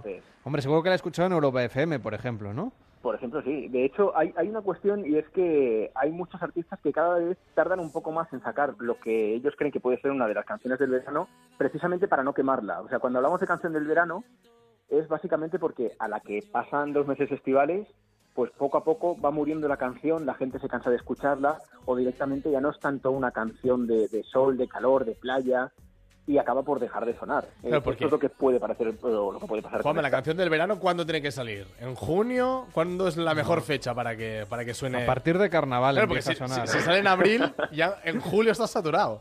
Efectivamente, esto es lo que en parte puede pasar, por ejemplo, con Duele el Corazón, que hay personas que ya están hartos de escucharla y Claro. dices, mira, ya no. Entonces, sonó bastante, sobre todo al principio del verano, tirando hacia el mes de julio y todo esto, pero en agosto no está sonando tanto. Y, y esto es lo que ha pasado, por ejemplo, también pues con Jennifer López, que nos hacía una propuesta como es En Your Mama, que también ha sonado bastante. Sí, sí. Oye, pero hace unos años yo recuerdo, por ejemplo, a finales de está, los está. 90, etcétera, que las canciones del verano empezaban a sonar en la radio tímidamente hacia el mes de marzo, después de carnaval, más o menos. Entonces, claro, sí, era un éxito que se iba cociendo a fuego lento Sí, sí. para que la gente ya le fuera sonando y luego ya eso, en junio ya estaba, pues eso, en todas partes, en todos los garitos, en anuncios en la tele y en cantidad de sitios. ¿Esto sigue pasando o digamos que mm, la cosa ya se reserva un poquito más a, cuando las temperaturas empiezan a subir? Pasa cada vez menos, pero es que en general pasa con cualquier tipo de, música, con cualquier tipo de canción. Eh, en los 90, por ejemplo, o incluso en los 80, 70, pues esto, la canción del verano se iba construyendo poco a poco y acababa llegando a todo el mundo. ¿Qué pasa? Que ahora todos tenemos acceso a la música en cualquier momento directamente, por ejemplo, desde nuestro móvil o desde la tablet. ¿Qué pasa? Que todas las canciones tienen un recorrido mucho más corto y más intenso. Mm. Las acabamos quemando más, las escuchamos mucho más. Y, y en cualquier sitio se escucha música. Antes básicamente era pues esto, en la radio, en el coche, en casa. Ahora puedes escucharlo desde cualquier parte. Y entonces esto es lo que hace pues que, que la canción vaya sonando mucho más, de forma mucho más intensa y acabe cansando antes. Por eso, precisamente, eh, hacen este tema las discográficas o los artistas de lanzar la canción un poco más tarde de lo habitual, de lo que, de lo que era habitual hace años. Claro, para que no se queme. Venga, más canciones del verano que podamos repasar hoy en Noches de Radio. Para dar, digamos, un repasito general a todas las canciones que consideramos que lo han petado muchísimo durante estos meses del verano. Mira, hay una curiosa como puede ser que en Stop the Feeling de Justin Timberlake, que es en parte canción de verano, pero está asociada a una película que se estrenará ya en otoño, pero que ya ha empezado a sonar y como cuando hablamos de canción del verano, hablamos de canción pues un poco más movida, con ritmo, esta yo creo que va perfecta.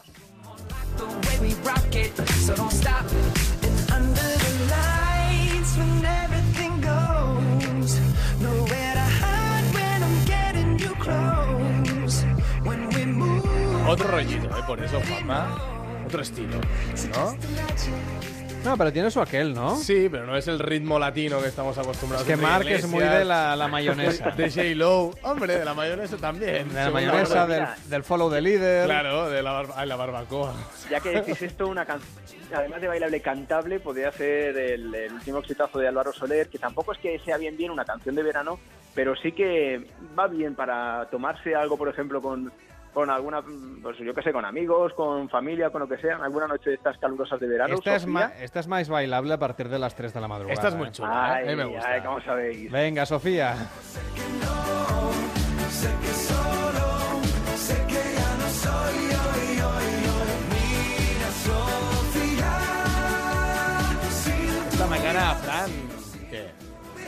Mañana sí, ¿no? Mañana Sí. entra en la discoteca. Cierre de temporada ya. Pero Fran Millar mañana tiene que venir a hacer el programa también con nosotros. Bueno, pero a, a partir de las 4, a las 4 y 10 estamos en la puerta de discoteca. Ya, ya- ya a, reco- a recoger los coche vasos. escoba. A recoger los vasos. Bueno, yo, yo estoy muy tranquilo, Juanma, porque que ya te he dicho que yo no había salido nada este verano, porque entre que soy papá con un niño pequeño y que evidentemente Claro. estoy aquí todas las madrugadas, pues poca oportunidad he tenido yo de escuchar estas canciones. Y sin embargo, todas las que has puesto hasta ahora me suenan. ¿Ves? Con, Esto quiere decir con lo cual no estoy das- tan desconectado como me pensaba. ¿Ves? E- Esto quiere decir que todas son candidatas a canción del verano. Todas son sí. canciones del verano. Ta- también, tengo que, que la- también tengo que decir, Juanma, que las he bajado delante suyo. No, no, pero, pero no estaba escuchando. Hace ¿eh? un momentito. No, hombre, no, pero que me, que me sonaban de verdad. Que, Ha hecho el repaso, o sea que... no, que de verdad que me Supongo- sonaban. Si no, no, si no te lo diría, ¿eh? Te diría, ah, pues esta no, la, no me suena mucho. Oye, quizá alguna de ellas no te suene, pero Seguramente. aún la próxima yo creo que sí. Y sobre todo Venga. si os digo que es de David Guetta. Sarah Larsson, que es una, una vocalista, es una cantante una cantante sueca, también muy de moda últimamente, han hecho la canción de la Eurocopa, que ya se ha acabado, ya hemos pasado hasta las Olimpiadas, pero bueno, que ahí queda este This One's For You.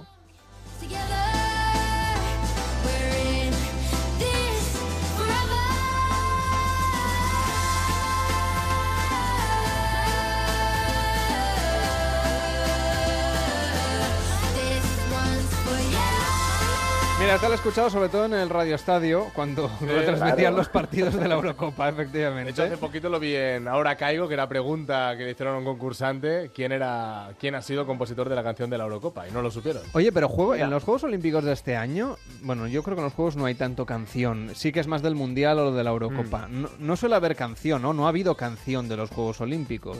Yo con esto, sinceramente, me pillas, porque eh, hace dos días que aterricé otra vez en, en España, llevo tres semanas fuera ¿Mm? y estoy completamente perdido. Me he perdido los Juegos Olímpicos de arriba abajo, solamente me llegaba de vez en cuando alguna noticia de, mira, España, medalla de oro, plata, bronce y tal. 17 O medallas nos hemos llevado. 17 medallas. Sí, sí, sí. Lo que no, no recuerdo la de Río, pero seguro que hay banda sonora porque recuerdan Barcelona que fue la de Montserrat Caballé y pero yo creo que eso fue de consumo interno, ¿eh? No lo sé, no lo sé, no, no estoy seguro, ¿eh? O sea, la, de Río no me suena. La de Montserrat fue la canción de la candidatura y estuvo sonando mucho los cuatro años previos a los Juegos y sonó luego en la inauguración y Mm. tal, que además era con Freddie. Mercury y Sí, sí. demás. Pero que yo creo que más allá de la candidatura y seguro. demás... Bueno, en la, creo que fue en la clausura cuando, cuando los Manolos hicieron aquel Amigos para Hombre, es siempre. verdad, eso sí, se- esa- aquella fue canción del verano en el 92, por cierto. Es, claro, claro. Entonces, en ese sentido, sí. Lo que pasa es que, claro, en el tema de Río, pues ya no sé exactamente si ha habido alguna canción que haya sonado mucho o no. Yo en no- cualquier caso, si queréis, entramos en una que sí que es canción del verano, canción del verano. Como, bueno, no sé si os sonará Don't You Need Somebody. Ujú. Es, es una canción de Red One que, sobre todo, más conocido por su faceta de productor, no tanto como, como de, de cantante o de artista. Sale también Enrique Iglesias, que ya es un habitual, y bueno, también colaboran Seraya, que es una cantante británica, Roxy y Shaggy. Es muy del verano esto. Door. Don't you need somebody? When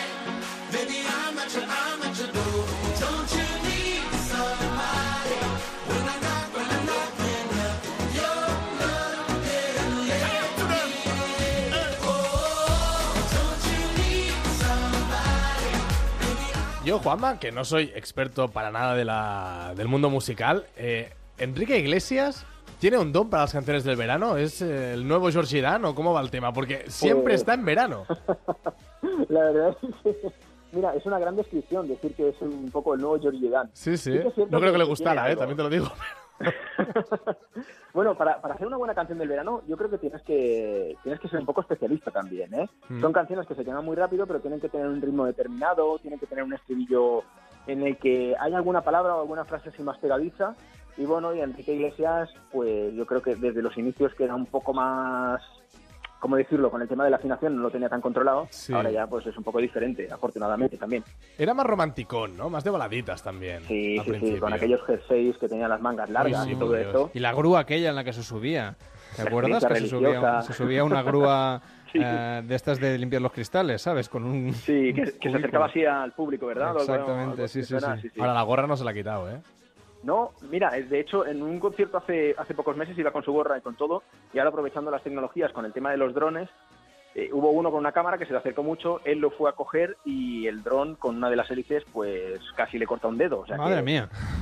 Sí, sí, sí, le hubiese venido bien el jersey este largo para taparse un poco la manga y que no lo hubiese cortado. Esto, esto de ser cantante ya es deporte de riesgo. bueno, tenemos mucho. tiempo para tres cancioncitas más, me parece, ¿no? Que nos entran. Sí, mira, por una que no es que sea bien bien canción del verano, pero sí que hay unos especialistas que se llaman Major Lazer y en esta ocasión colaboran con Justin Bieber y con Mo. Es una canción que se llama Cold Winter y que ha entrado un poco en la liga, un poco más tarde ya ha entrado el verano, pero ha sonado mucho y está sonando mucho en muchas partes, vamos. Esta es Cold Water sonando aquí en Noches de Radio.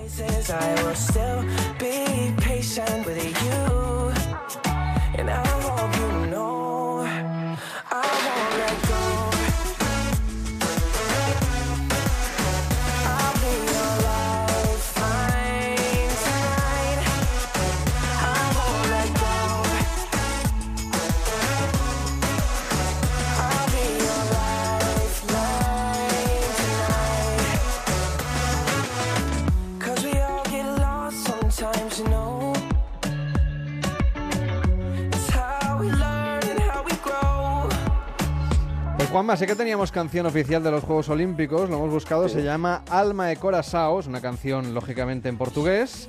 Es la canción, fue la canción oficial de los Juegos Olímpicos, inspirada, digamos, por la, digamos, la dirección de estos Juegos. Y es del cantante pop Tiaguinho, que no sé si lo conoces. ¿Este qué tal? Dicho, perdona, que... Tiaguinho. Tiaguinho, pues ahora mismo... Y, del, y rapero, y del rapero Projota. La canción oficial de los Juegos se llamaba ah, Alma e Corazao y suena más o menos así.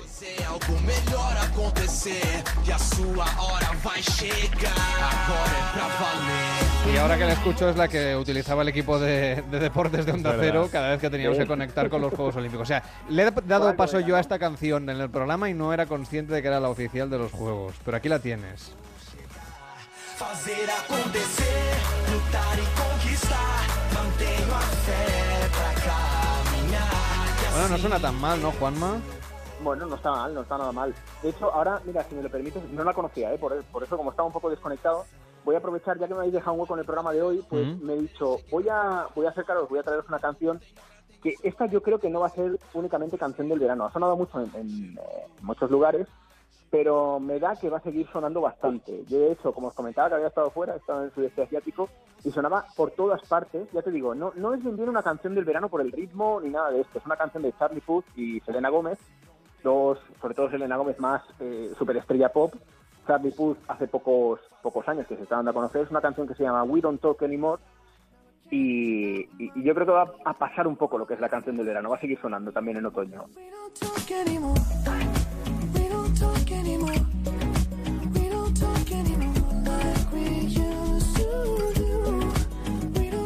¿Ves? Esta también me suena. Si es que al final yo no vivo tan aislado como yo pensaba, Juanma. Es Pero muy bueno, chula, esta tiene mucho ver, rollito, sí, ¿eh, Juanma. eh, esta, esta yo Sí, estoy sí. con Juanma en que va a durar más allá Esta es de de pub, es lo de es pub, es de. Bareto, ¿no? Primera copa y tantear el territorio, Buen rollo, Juanma. poco a poco, empezar la noche, ¿no? Claro. sí, sí. Para Pero bueno, ponerse en el coche. Yo, la, yo la- me gusta para ponerme en el coche, por ejemplo. Sí, también. Bueno, y, la- y la última aquí es... yo venía a hablar de la canción del verano, ¿no? Exactamente, se Venga, trata de eso. Pues- Y la última para ti, la que verdaderamente es, no sé, quizá de tus preferidas. Pues Pues no sé si mis preferidas o no, pero, pero estoy convencido que este 2016, yo creo que cuando pasen los años, vamos a decir, la canción del verano de 2016 fue La bicicleta. A tu manera es complicado. En una bici que te lleve a todos lados. Un vallenato desesperado. Una cartica que yo guardo donde te escribí. Que te sueñe que te quiero tanto. Que rato Hombre, sonar suena muchísimo a, a mojito, a terracita, a carpa, ¿verdad? A, a veranito. Sí, sí, sí. Lo bueno yo creo, Juanma, de esta canción es que llegó bastante tarde. Efectivamente, esto os quería comentar, que, que hubo un montón más de canciones que llegaron bastante antes y poco a poco empezó a sonar, empezó a sonar Carlos Vives, Shakira, La Bicicleta y, y, oye, poco a poco pues esto se ha ido abriendo un hueco y creo que, que me quedaría como con esta como la canción del verano. Además, hay una anécdota muy curiosa y es que, bueno, grabaron el videoclip Carlos Vives y Shakira y todo esto. Habla de ciudad, es algo que quieras o no, es más sencillo hacerte una canción tuya cuando parte de la letra pues habla o de tu ciudad o de lugares que conoces. Y habla de, pues, de diferentes ciudades sudamericanas, habla de Barcelona también, etcétera, etcétera. Y la anécdota que decía es que hace pocas semanas a Carlos Vives le robaron su bicicleta. Entonces dice, "Jo, la canción se llama La bicicleta y aprovechan, a Carlos Vives le roban su bici, pues ya tenemos ahí un poco de cachondeo asegurado para acompañar la canción. ¿Me estás diciendo, Juanma Romero, que es mi carro me lo robaron del 2016? Más o menos. Efectivamente, efectivamente. No, no estoy diciendo que Carlos Vives sea eh, el nuevo Georgie Dan en ese sentido, pero sí que es cierto que yo creo que se merece el premio a canción del verano. Yo, Hombre, la verdad es ¿eh? que es una, es una apuesta segura por Yo parte de la compañía de discos sumar a Carlos Vives con su trayectoria latina, con Sí. sus fans, etcétera, y Shakira exactamente lo mismo, que ya ha sido reina de otros veranos. Sí, además, el caso de, de Shakira es una voz muy reconocible, que quieras o no, ya desde la primera escucha de la canción ya dices, ostras, esto ya me suena de algo. Mm. Y además esto, con Carlos Vives, con el vallenato, que ya tiene evidentemente un mercado eh, latinoamericano muy potente, sumando esto al, al valor pop que le da Shakira a la canción también. Pues gracias, Juanma, por estar con nosotros, nuestro compañero Juanma Romero de Europa FM, que nos ha venido aquí a descubrir cuáles son las canciones del verano de este 2016, un verano al que le quedan ya pocos días, pero bueno, todavía le queda mucha música. Juanma, que vaya muy bien la vuelta al inicio de temporada del Me Pones y de Europa FM. Muy buenas noches. Muchísimas gracias, un placer chicos, hasta Un luego. abrazo. Descomplicado. En una bici que me lleva a todos lados. Un vallenato desesperado. Una cartica 2 y que 47, la 1 y 47 en Canarias. Dice Jorge González, ya hay gente dándole vueltas a los cantantes japoneses que podrían actuar en Tokio 2020. Ah. Marc, ¿tú cómo te imaginas que serán las canciones No lo sé, pero la niponas presen- para los Juegos La Olímpicos? presentación salió el ministro de Interior, creo que fue, eh, Nico Abe diría, eh, disfrazado de Mario Bros. El Shin- Shinzo Abe, que es el, el Sí, primer ministro. Sí, sí. eh, disfrazado de, de Mario Bros. Así que, que bueno. Bueno, mm, promete, promete. Los juegos de- Veremos cómo serán. De hecho, vuelve Oliver y Benji para Tokio Hombre, no- 2020. no podía así ser de otra manera. Veremos qué pasa, pero la cosa puede ser muy interesante en los juegos en Tokio. A mí me apetece, ¿eh? porque Río eh, se ha llevado muchos palos, no solo a nivel deportivo, que sí que es cierto, ha habido buenos deportistas que han sobresalido, pero la organización ha sido muy, muy, muy justita. ¿eh? Dice Jacob Cruz, Carlas, cuelga la lista que habéis hecho, me la quiero meter en Spotify. Please. Pues nada, en el boletín de las tres, las dos en Canarias, vamos a poner las 10 canciones, los títulos y los intérpretes en, el Facebook de Noches de Radio. Tendréis que entrar a Facebook porque Twitter no nos va a caber. Dice Bren, eh, sí que hubo una canción de Juegos Olímpicos, sí, nos, y no, dice... Tianguiño, eh, J, Alma de Corazón, sí, la hemos puesto, ¿eh? Al final me he dado cuenta. Y la canción de Justin Timberlake, dice Jorge, una vez se estrene Trolls, posiblemente aumente en el ranking, porque me parece que va en la banda sonora de, de esta película. Y de ese habla de Armando, que ya se ha ido, y dice Armando, y a la mitad del programa ha quedado eclipsado por los Juegos Olímpicos. Armando le va tanto lobo como puta loba. Que, es- Ah. que recordemos que son dos nombres reales Cierto. de dos atletas de los Juegos Que lo Olímpicos. contó ayer David Cervello. Es verdad, es verdad. Bueno, a esta hora, cuando faltan 10 minutos para las 3, las 2 en Canarias, dejamos la música y Pablo nos dice que la canción del verano podría ser La salchipapa de Leticia Sabater. Bueno, esta ya es del año pasado, ¿no? Me parece, ¿o no? Eh, diría que no salió en verano. No, diría no, que ha sido por- durante el invierno. Por octubre. Porque la o hemos noviembre. comentado aquí también en, en la versión que hacemos para Cataluña de Noches de Radio. Bueno, pues nada, que llegamos a casi a las 3, los dos en Canarias. Antes, un expediente abierto. Las noches de radio son diferentes en Onda Cero.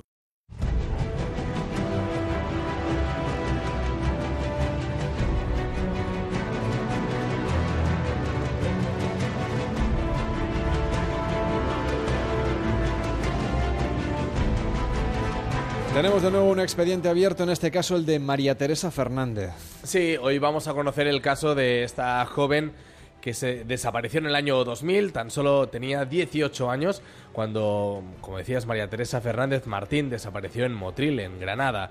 Escuchamos la presentación del caso que hicieron en este programa Expediente Abierto, que en su momento se estrenó en La Sexta, que puedes seguir en Mega y también a través de A3 Player. Compañeros, como bien dice nuestro comisario, esta es nuestra espina clavada en Motril. El inspector jefe de la Policía Judicial lleva el caso de María Teresa personalmente. Resolver su desaparición se ha convertido en su principal objetivo desde que está en esta comisaría. Lo que tenemos que tener claro es que María Teresa a las 21.30 horas la deja su padre en la parada del autobús de la calle Cuevas, que María Teresa a las 21.45 manda un mensaje a su novio diciéndole que, le- que va a llegar un poco tarde, pero que espere que llega. Lo que está claro es que o bien María Teresa encuentra alguna persona que le dice que la acerca hacia abajo y María Teresa no llega nunca abajo, o bien, a lo mejor María Teresa estuvo en un domicilio y desde ese domicilio posteriormente fue, eh, fue sacada de allí. En esos 15 minutos está la clave para la policía. Desde que su padre la deja hasta que envía el mensaje a su novio, la joven se encuentra con alguien conocido que cambia su vida para siempre. La policía volverá a interrogar a gente que ya ha declarado. Yo sé que hay personas que se van a poner nerviosas. Posiblemente se pongan nerviosas cuando vean nuestra nueva línea de investigación, pero que sepan que nosotros conocemos también a esas personas y que sepan que lo vamos a encontrar. Este es un caso, la verdad, que muy duro, como tantos otros que aparecen en este espacio del expediente abierto, pero especialmente significativo porque era muy joven esta chica, tan solo tenía 18 años, una familia completamente destruida en este caso por la desaparición justamente de su, en fin, de, de- de esta, de esta persona tan importante seguramente, prima, eh, sobrina, Sí, sí. hija, evidentemente. Pues imagínate, Carlas. Además, el padre de María Teresa fue la última persona que tuvo contacto con la joven. La dejó, como escuchamos, en el- en- con su coche en el centro de Motril, donde ella había quedado con un amigo y posteriormente iba a buscar a su novio para ir a un concierto. De hecho, como escuchamos, el último mensaje que mandó María Teresa fue a su novio, pues diciéndole que se retrasaba un poquito, pero que le esperara. Escuchamos cómo su padre y también su novio en aquel entonces recordaban ese día. El padre de Maritere repasa aquel viernes de agosto de hace 12 años. Su hija le pide que le lleve a Motril. Están en fiestas. El día que María Teresa desapareció, yo me bajé de aquí con ella a las nueve y media aproximadamente, porque había quedado con los amigos para ir a la, a feria. El sitio donde yo dejé a María Teresa cuando bajemos del cortijo, el plan que tenía esa noche, según me dijo a mí, era co- recoger a Néstor, bajar hasta la playa, encontrar a Philip y, y subirse para ir al recinto ferial a ver el concierto de Café Quijano. Por la noche yo eh, en aquel entonces trabajaba aquí en el puerto de Motril, en un restaurante, y poco antes de acabar mi turno, las 10 menos 10, recibo un mensaje de Maritere diciendo de que iba a llegar, pero llegaba un poquito tarde. Desde las 10, que fue la hora que quedamos, las 10 y 10, cosas así, empecé a llamar. Al ver que no había respuesta, cuando llegué a Motril seguí llamando, que serían sobre las 11, algo así. Las horas pasan y Maritere sigue sin aparecer. Tenemos sin duda, la verdad es que un caso estremecedor, como decíamos, un día que seguramente jamás olvidarán, lógicamente, que hizo la familia a partir de esa desaparición, a partir de ese SMS, ese mensaje que le mandó a su novio y tras que, no tras el momento en el que su padre justamente le deja, le deja ahí en el centro de Motril. Pues mira, sus padres a partir de ahí iniciaron una campaña de búsqueda repartiendo carteles con, su, con la fotografía de la chica por todas las comunidades autónomas, acompañadas además de manifestaciones mensuales para evitar que el caso cayese en el olvido, como muchas veces pasa. También contactaron con pescadores y camioneros para que llevaran la imagen de su hija a todos los rincones del país y anunciaron recompensas en páginas web a quien aportará pistas sobre su paradero. En octubre del 2004, el británico Tony Alexander King reconoció en su declaración ante un juzgado de Motril haber escrito una carta a su exmujer, que era Cecilia Pantoja, en la que afirmaba que haría pagar a Robert Graham por lo que le hizo a Rocío Baninkoff y también a la chica de Motril. Este es el apunte que luego empezó a seguir la, la policía y que evidentemente lo apuntaba como un claro sospechoso. Y ha afirmado que intuye que asesinó a la joven María Teresa Fernández. Estas son las conclusiones del perfilador del programa de Expediente Abierto. Vicente Garrido tiene claro que María Teresa no se va por su propio pie. No tiene ningún motivo para fugarse. Tiene novio, una pandilla y planes para estudiar en Motril. Cree que la desaparición de la joven tiene un trasfondo sexual. María Teresa Fernández es, es la víctima predilecta de los psicópatas sexuales, de los asesinos en serie. Su perfil es el de una chica que es apetecible por una mente pervertida desde el punto de vista sexual. Ella no tenía ninguna razón para desaparecer.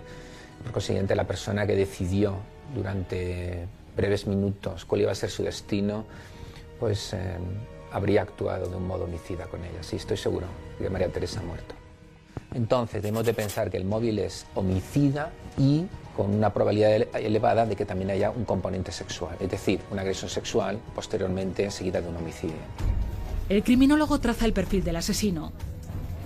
Tiene la certeza de que es un conocido de Maritere. El mensaje que envía a su novio es la clave. Se encuentran. Ella confía plenamente en él y por eso retrasa sus El planes. asesino de María Teresa Fernández es alguien que está entre mediados los 20 años, principios de los 30, una persona que vive en Motril o alrededores muy próximos, una persona que conocía a María Teresa, estamos hablando de un crimen pasional, nadie sabría que esta, que esta persona estaba interesada en María Teresa. En fin, el caso que hoy hemos repasado aquí en Noches de Radio, que pone como siempre los pies de punta cuando quedan nada, tres minutos prácticamente para llegar a las tres, las dos en Canarias. Esto es Noches de Radio. En Onda Cero, Noches de Radio.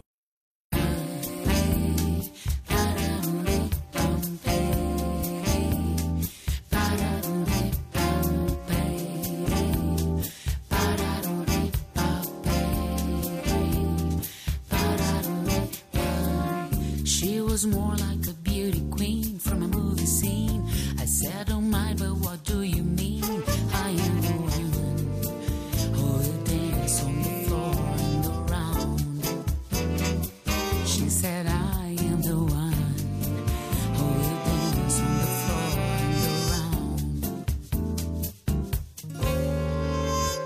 She told me her name was Billie Jean as she caused a scene. Then every head turned with eyes a dream of being the one who will dance on the floor and around.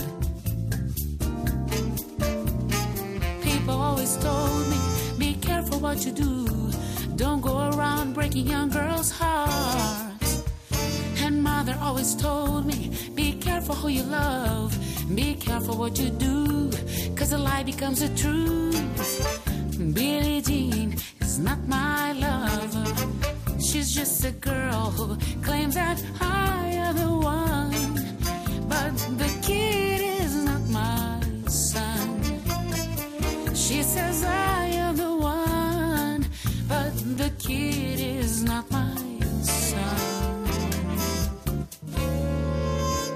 For 40 love was on her side. But who can stand when she's in demand? Her schemes and plans, cause we dance on the floor and around. So take my strong advice. Just remember to always think twice. She told me, my baby, that's a threat. Llegamos ya a las 3, las 2 en Canarias, nos ponemos al día de lo que pasa en el mundo, leemos algunos tweets, publicamos ya la lista de canciones que nos ha recomendado eh, nuestro compañero Juanma de Europa FM sobre las canciones de este verano 2016 y a la vuelta nos tomamos un bocata porque ya tenemos hambre a esta hora de la madrugada, llevamos ya un buen rato en directo y vendrá Mónica Gunter a traernos sus especialidades gastronómicas para que atraquéis la nevera durante esta madrugada. También tendremos tiempo de colarnos en el rodaje del jovencito Frankenstein. ¿Qué hubiese pasado? ¿O qué habría pasado, por ejemplo, a través justamente del backstage de este doblaje que vamos a reproducir en nuestra ficción radiofónica aquí en Noches de Radio? Tiempo también para irnos de fiesta por España, de disfrutar de un chiringuito, incluso de saludar, ni más ni menos que a nuestro experto en anuncios vintage, Joan Pañella, que vendrá también en esta última hora de Noches de Radio. Dice, me encanta la expresión poner los pies de punta en Noches de Radio. A partir de ahora pienso usarla. Me ponen de los pies de punta las vacaciones. ¿No te gustan las vacaciones, Natalio? Nos lo cuentas a la vuelta. Hasta ahora mismo.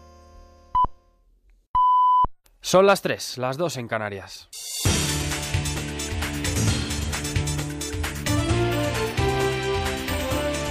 Noticias en Onda Cero. Buenas noches. La fase final del juicio político contra la presidenta bra- brasileña Dilma Rousseff ha comenzado esta madrugada en el Senado en medio de un ambiente tenso con insultos entre sus partidarios y aquellos que exigen su destitución, que puede ser decidida la próxima semana, Javier Atard. El inicio de esta sesión, dedicada inicialmente a escuchar a los testigos de la acusación y la defensa, ha sido atrasado por las numerosas cuestiones previas planteadas por los senadores que apoyan a Rousseff, que llegaron incluso a pedir desde la suspensión hasta la anulación del trámite por unos alegados errores procesales, demandas que fueron rechazadas una por una por el presidente de la Corte Suprema, Ricardo Lewandowski, que dirige el caso y que ha tenido que suspender en varias ocasiones la sesión. Qual é a moral desse Senado para julgar presidente da República? Quero saber qual é a Silêncio, moral que vocês têm. Por favor, se tivessem moral, se tivessem e quisessem de fato. Silêncio. Peço que todos se contenham, por gentileza. Que é isso? Está suspensa a sessão por cinco minutos.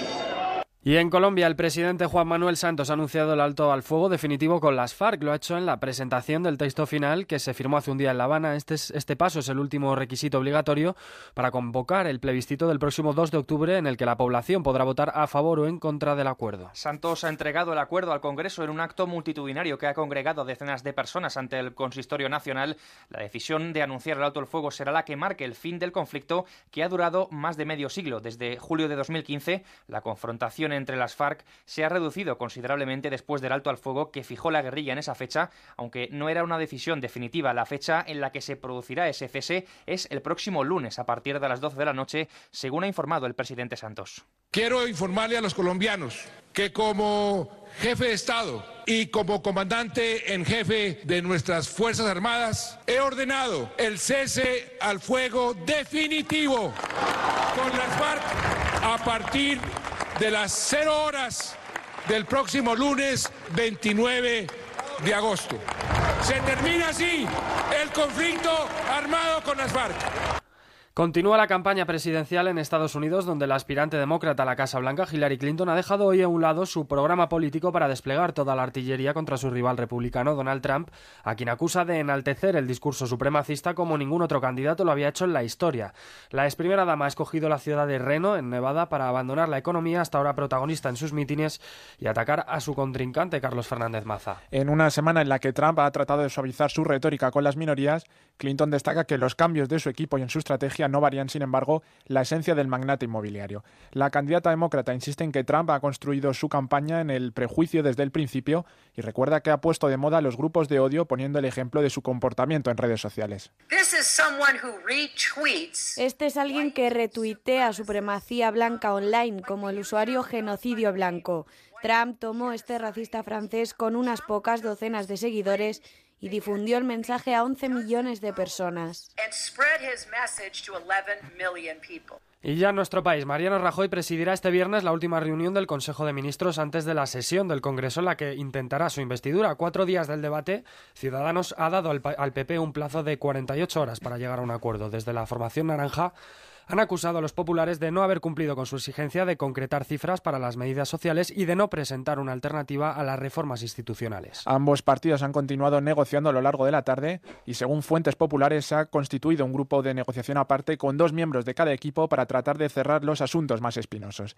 El vicesecretario de Organización del Partido Popular, Fernando Martínez Maello, ha explicado que a ellos ciudadanos no les había comunicado nada de un ultimátum de 48 horas y ha considerado un receso en las negociaciones la conferencia de prensa ya que tenían pensado quedarse toda la noche si era necesario. No existe ninguna cuestión insalvable.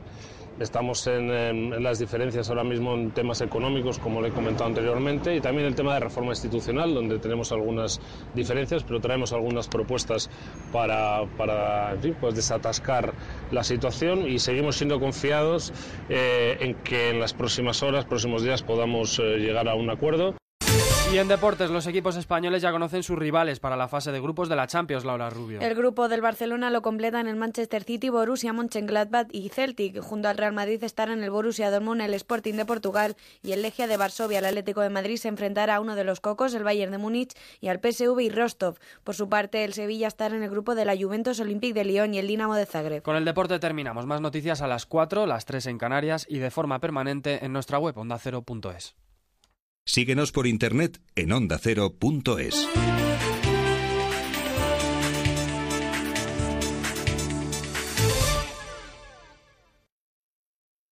En Gente Viajera te invitamos a viajar. Mándanos una postal y participa en el concurso Postales Viajeras, porque te lo mereces. Con MSC Cruceros pasarás siete noches inolvidables en un crucero con pensión completa a bordo del MSC Espléndida. Viajes El Corte Inglés te lleva a Tenerife. Siete noches en un hotel de cuatro estrellas con vuelos y traslados incluidos. Escápate al Algarve. Vuelo Madrid-Faro con Air Nostrum y dos noches con desayuno en el hotel Epic Sana, un cinco estrellas con el mayor spa de Europa. Turismo de Puerto Rico te invita a descubrir la Isla Estrella. Vuelos con Air Europa para dos personas y cuatro noches con desayuno en el Gran Meliá Golf Resort Puerto Rico. Iberia te lleva a China en vuelo directo de Madrid a Shanghái, la ciudad de los contrastes. Participa. Manda una postal a postalesviajeras@ondacero.es o a Onda Cero Ramblas 8894, cuarta planta 08002 Barcelona. Recuerda incluir una fotografía de tu viaje con un comentario y tus datos personales. Suerte a toda la gente viajera.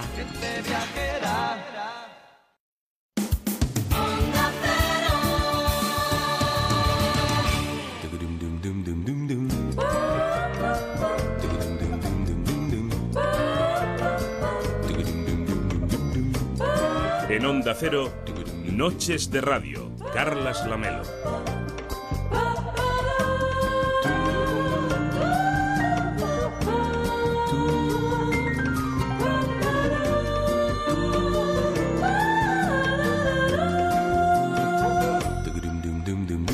Son las 3 de la madrugada y 6 minutos y medio, las 2 de la madrugada y 6 minutos y medio en Canarias. Ya tenéis en facebook.com barra Noche Radio la lista de las canciones de este verano que ha publicado Juanma Romero, que ha comentado Juanma Romero hoy aquí en Noches de Radio. Duele el corazón, I'm Your Mama, Can't Stop the Feeling, Sofía, This One's For You, Don't You Need Somebody.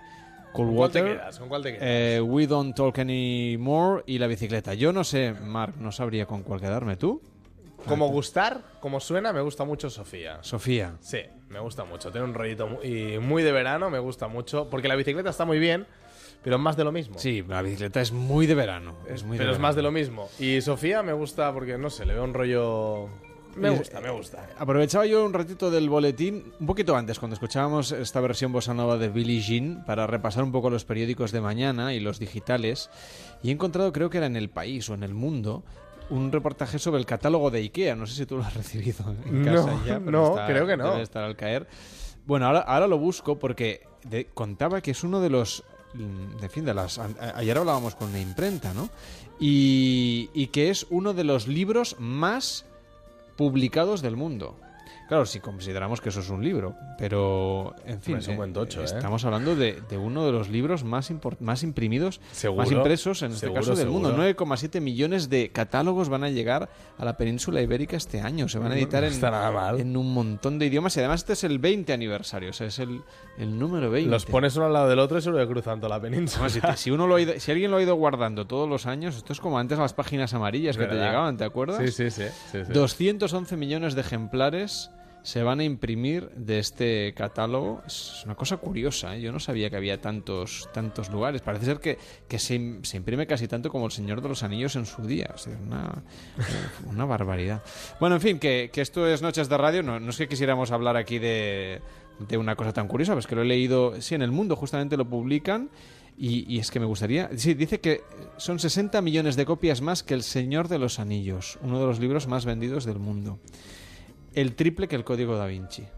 No está nada Ahí mal. te- ah, muchas, no está nada mal. muchas letras no hay. Luego, recordemos que Podemos utilizó el modelo del catálogo de IKEA para convertirlo en, en, en su programa electoral, o al menos en una parte de él, para mostrarlo a la gente. O sea que. Yo creo que por eso la gente no lo ha votado más, porque no lo entienden, es como Ikea. Entonces, sí, claro, si te basas en un modelo en el cual te pierdes y no sabes dónde ir, porque Ikea, vamos, es una, es una ratonera eso. Eh, en fin, vamos con los monólogos de, de esta noche. Cultura postmoderna hoy en Noches de Radio contando esta, esta, esta cosa que es, que es de actualidad y que, en fin, hoy publicaba el diario El Mundo. Son las 3 y 10, prácticamente las 2 y 10 en Canarias.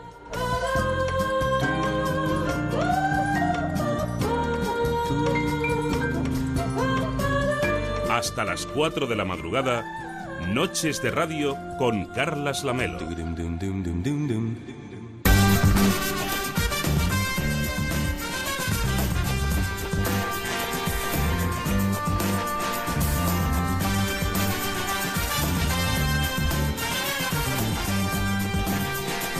Bueno, hoy hablábamos del verano, hablamos del verano, hacemos balance del verano en el penúltimo programa de Noches de Radio, programa número 174 me parece, ahora lo voy a mirar pero no me acuerdo.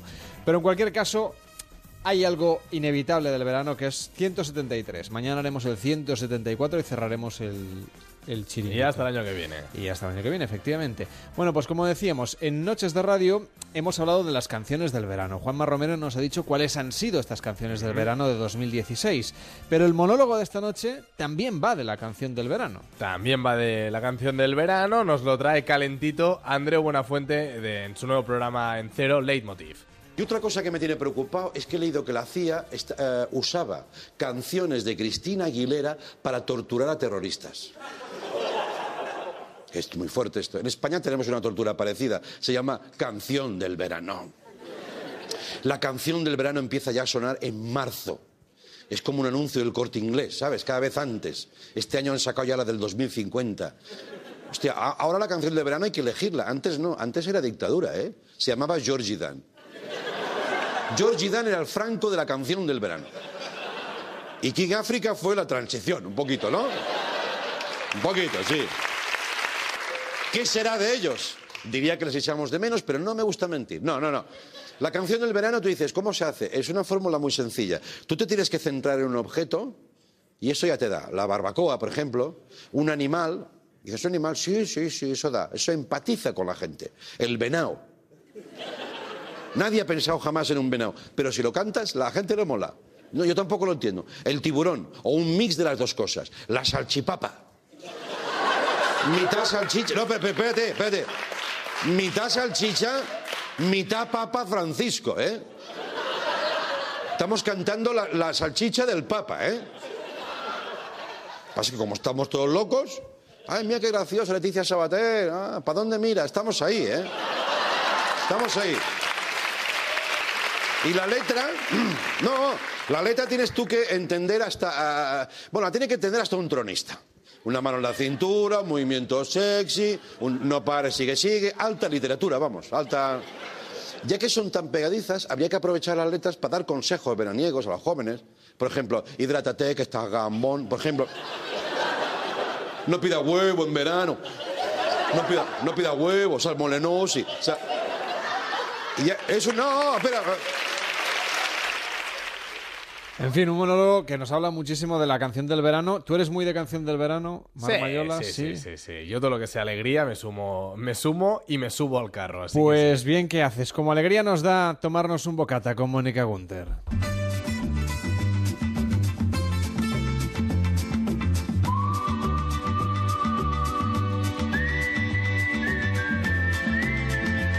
El bocata de esta noche.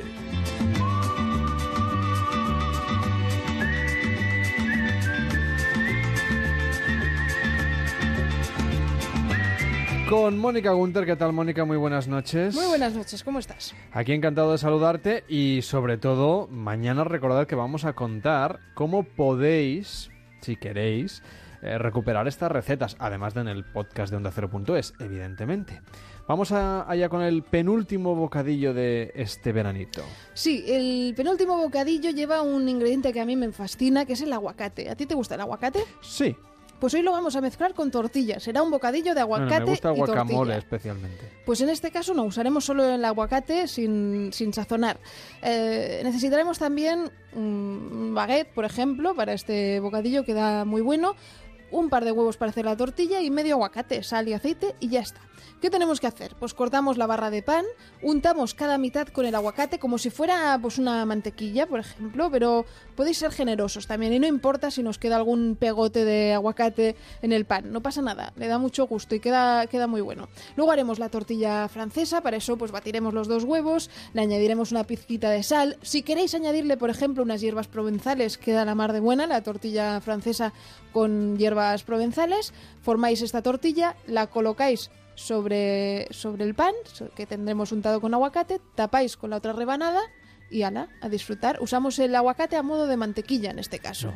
Pues para allá que nos vamos a buscarnos unos buenos aguacates y empezar a saborear estos productos que nos ha venido cocinando durante todo este verano en Noches de Radio Mónica Gunter, que prepara una sorpresa muy especial. Mañana lo contamos. Buenas noches. Hasta luego.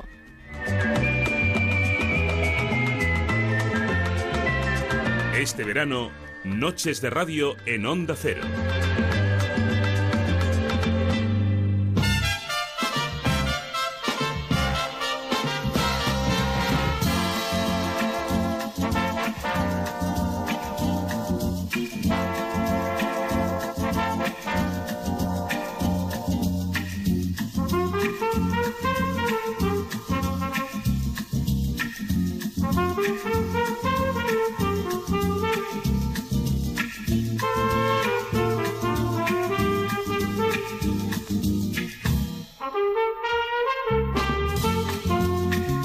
¿Qué tal, Thais Buforn? ¿Cómo estás? Muy buenas noches. Muy buenas noches. Hoy vamos a viajar a 1974 para hablar del jovencito Frankenstein y sobre todo para colarnos en su set de rodaje. Pero hay algo que los oyentes me recuerdan a través de las redes sociales que prometimos en su día y que no hemos contado todavía, que es cómo se dobla una película porno. Esto sale en las redes sociales, ¿sí? Sí, claro. Hombre, lo dijimos así un día de soslayo, que mm, con cierta ironía, pero hay que contarlo. A ver, primero Para decir... empezar, los cuando empezáis, ¿no? Sí, primero- Dicen que os mareáis un poco. Bueno, aparte de otras sensaciones. Primero, depende mucho de la película. Porque hay películas buenas, no tan buenas. O sea, en el porno también hay calidades. Sí, mucha calidad, con eh, productoras distintas tipo Penthouse, Private, eh, Playboy. Estas son bastante buenas. Estas se lo trabajan. Se lo curran No es el fontanero que viene a reparar Exacto, el fregadero. y al cabo de 30 segundos ya está lo- a lo suyo. No, no. Son películas con guiones como, yo qué sé, 60 y pico páginas de guion, hay una historia, hay personajes...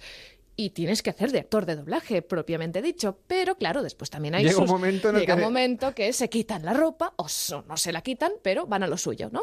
Y eso también hay que doblarlo. Y como bien dices tú, al principio, cuando estás empezando, pues a lo mejor te digamos que te mareas un poquito porque te hiperventilas. Pero bueno, es normal. También nos hiperventilamos en otras, digamos, en la vida real, ¿no? Y a veces cuando, no, supongo que en una escena de una película no porno, eh, También salen escenas sí de sexo, eh, también. Sí, hay sexo. O y- gritos. o a lo mejor, hay, yo que sé, una, una actriz o un actor que le da un, como un ataque de histeria, también según cómo, ¿no? O mira, por ejemplo, está haciendo, está corriendo. Running. también, claro. El otro día que doblé un episodio de Mr. Robot, eh, la chica está corriendo durante mm, tres o cuatro minutos y yo tenía que hacer que corría. Entonces, claro, pero no puedes hacer ruido con los pies. No ¿eh? puedo moverme porque si no me mata el técnico de sonido. Por eso te digo. Desde aquí un saludo a todos los técnicos de sonido. Empezando por los nuestros de Por los de. Radio. Claro, porque es que si te vas de micro se tiene que repetir y no te puedes mover y tienes que hacer ver que corres. ¿Qué corres? Y acabas con un globo. ¿Cómo lo haces? Bueno, recuerdas cuando estás corriendo. con Pero a ver, no sé, ponte ahora a correr así sentada. Ay, qué bien lo haces. ¿Ves? Corres, mu- corres muy bien. Pero hablando de correr, las otras pelis. Exacto, que es otro tipo de carreras. Es otro o- tipo de carreras no, o de correr. Exacto. Em, Vamos sí, a dejarlo ahí. digamos que hay, hay los típicos sonidos que oímos de...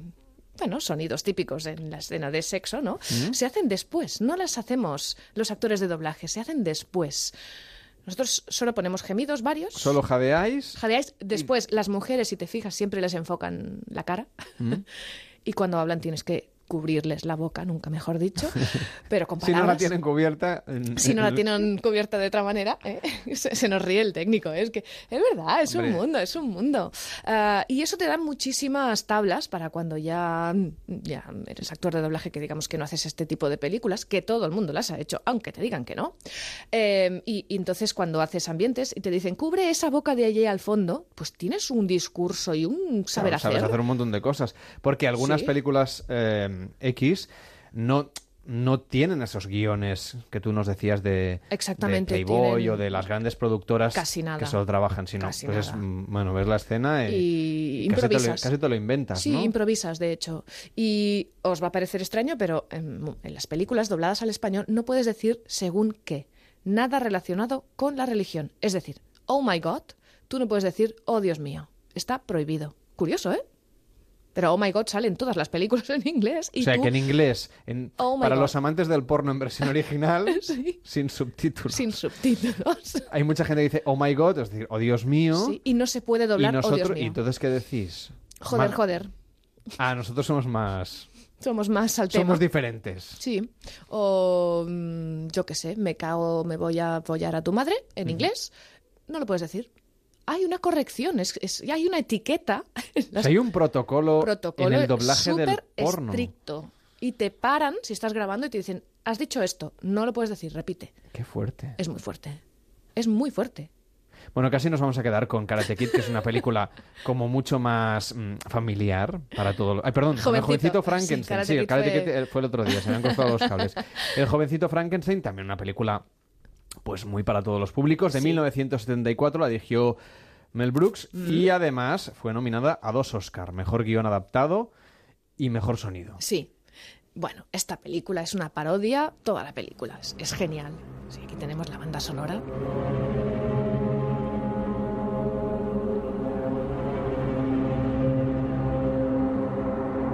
Que además se convirtió luego en un musical en Broadway. Sí, música, musical en Broadway que también tuvo muchísimo éxito. Em, Gene Wilder declaró que fue la mejor película que había hecho. Mira que ha hecho ese hombre, ¿eh? Bueno, hizo, porque creo que ya está pobre. Deceased. O sea, para él es su mejor aportación a- al arte Sí, cinematográfico. es una película buenísima. Él hace de nieto, creo, de, de- del doctor Frankenstein, ¿no? Y, y bueno, el equipo se ve que se lo pasó tan bien, incluido el director Mel Brooks haciendo la película, que cuando se había acabado por guion, hicieron más tomas.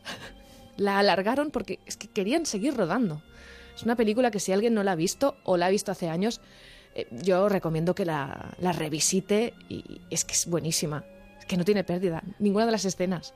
Oye, en nuestro caso, por ejemplo, vamos a doblar una escena que también fue muy mítica. Sí. Que creo que se adaptó un poco a la española. Claro, eso pasa muy a menudo en doblaje. Imagínate, es, es una película americana, ¿de acuerdo? O inglesa, pero hay un personaje que te habla en inglés británico y un personaje que te habla en inglés, en inglés norteamericano. En el original sí que se, se dan mm, como bromas del acento o de palabras que son distintas, ¿vale? Que, que también hay. Es como si fuera mexicano y español, ¿no? A veces dices, ay, has dicho esto, jajaja, aquí no lo decimos así. Bueno, pues esta coña o esta, mm, esta gracia que te puede salir en el original, en español no está, porque no harás un hombre que sea de Murcia y el otro del País Vasco. Es que, claro, ¿qué vas a doblar? Un español, digamos, Te imagínate coger el, el tono de ocho apellidos vascos, por ejemplo, y Claro. trasladarlo a al jovencito Frankenstein. Claro, no, tiene que ser un español pues eh, neutro, digamos, de Madrid, Valladolid o de donde sea. Entonces, ¿cómo lo hicieron? Pues si quieres, escuchamos la original, ¿vale? Y después te lo, Lo explico. comentamos. Doctor Frankenstein.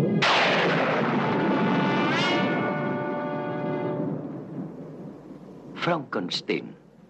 ¿Me toma el pelo? No, se pronuncia Frankenstein. ¿Dice usted también Froderick? No, Frederick. ¿Y por qué no es Froderick Frankenstein? ¿Por qué no? Es Frederick Frankenstein. Muy bien.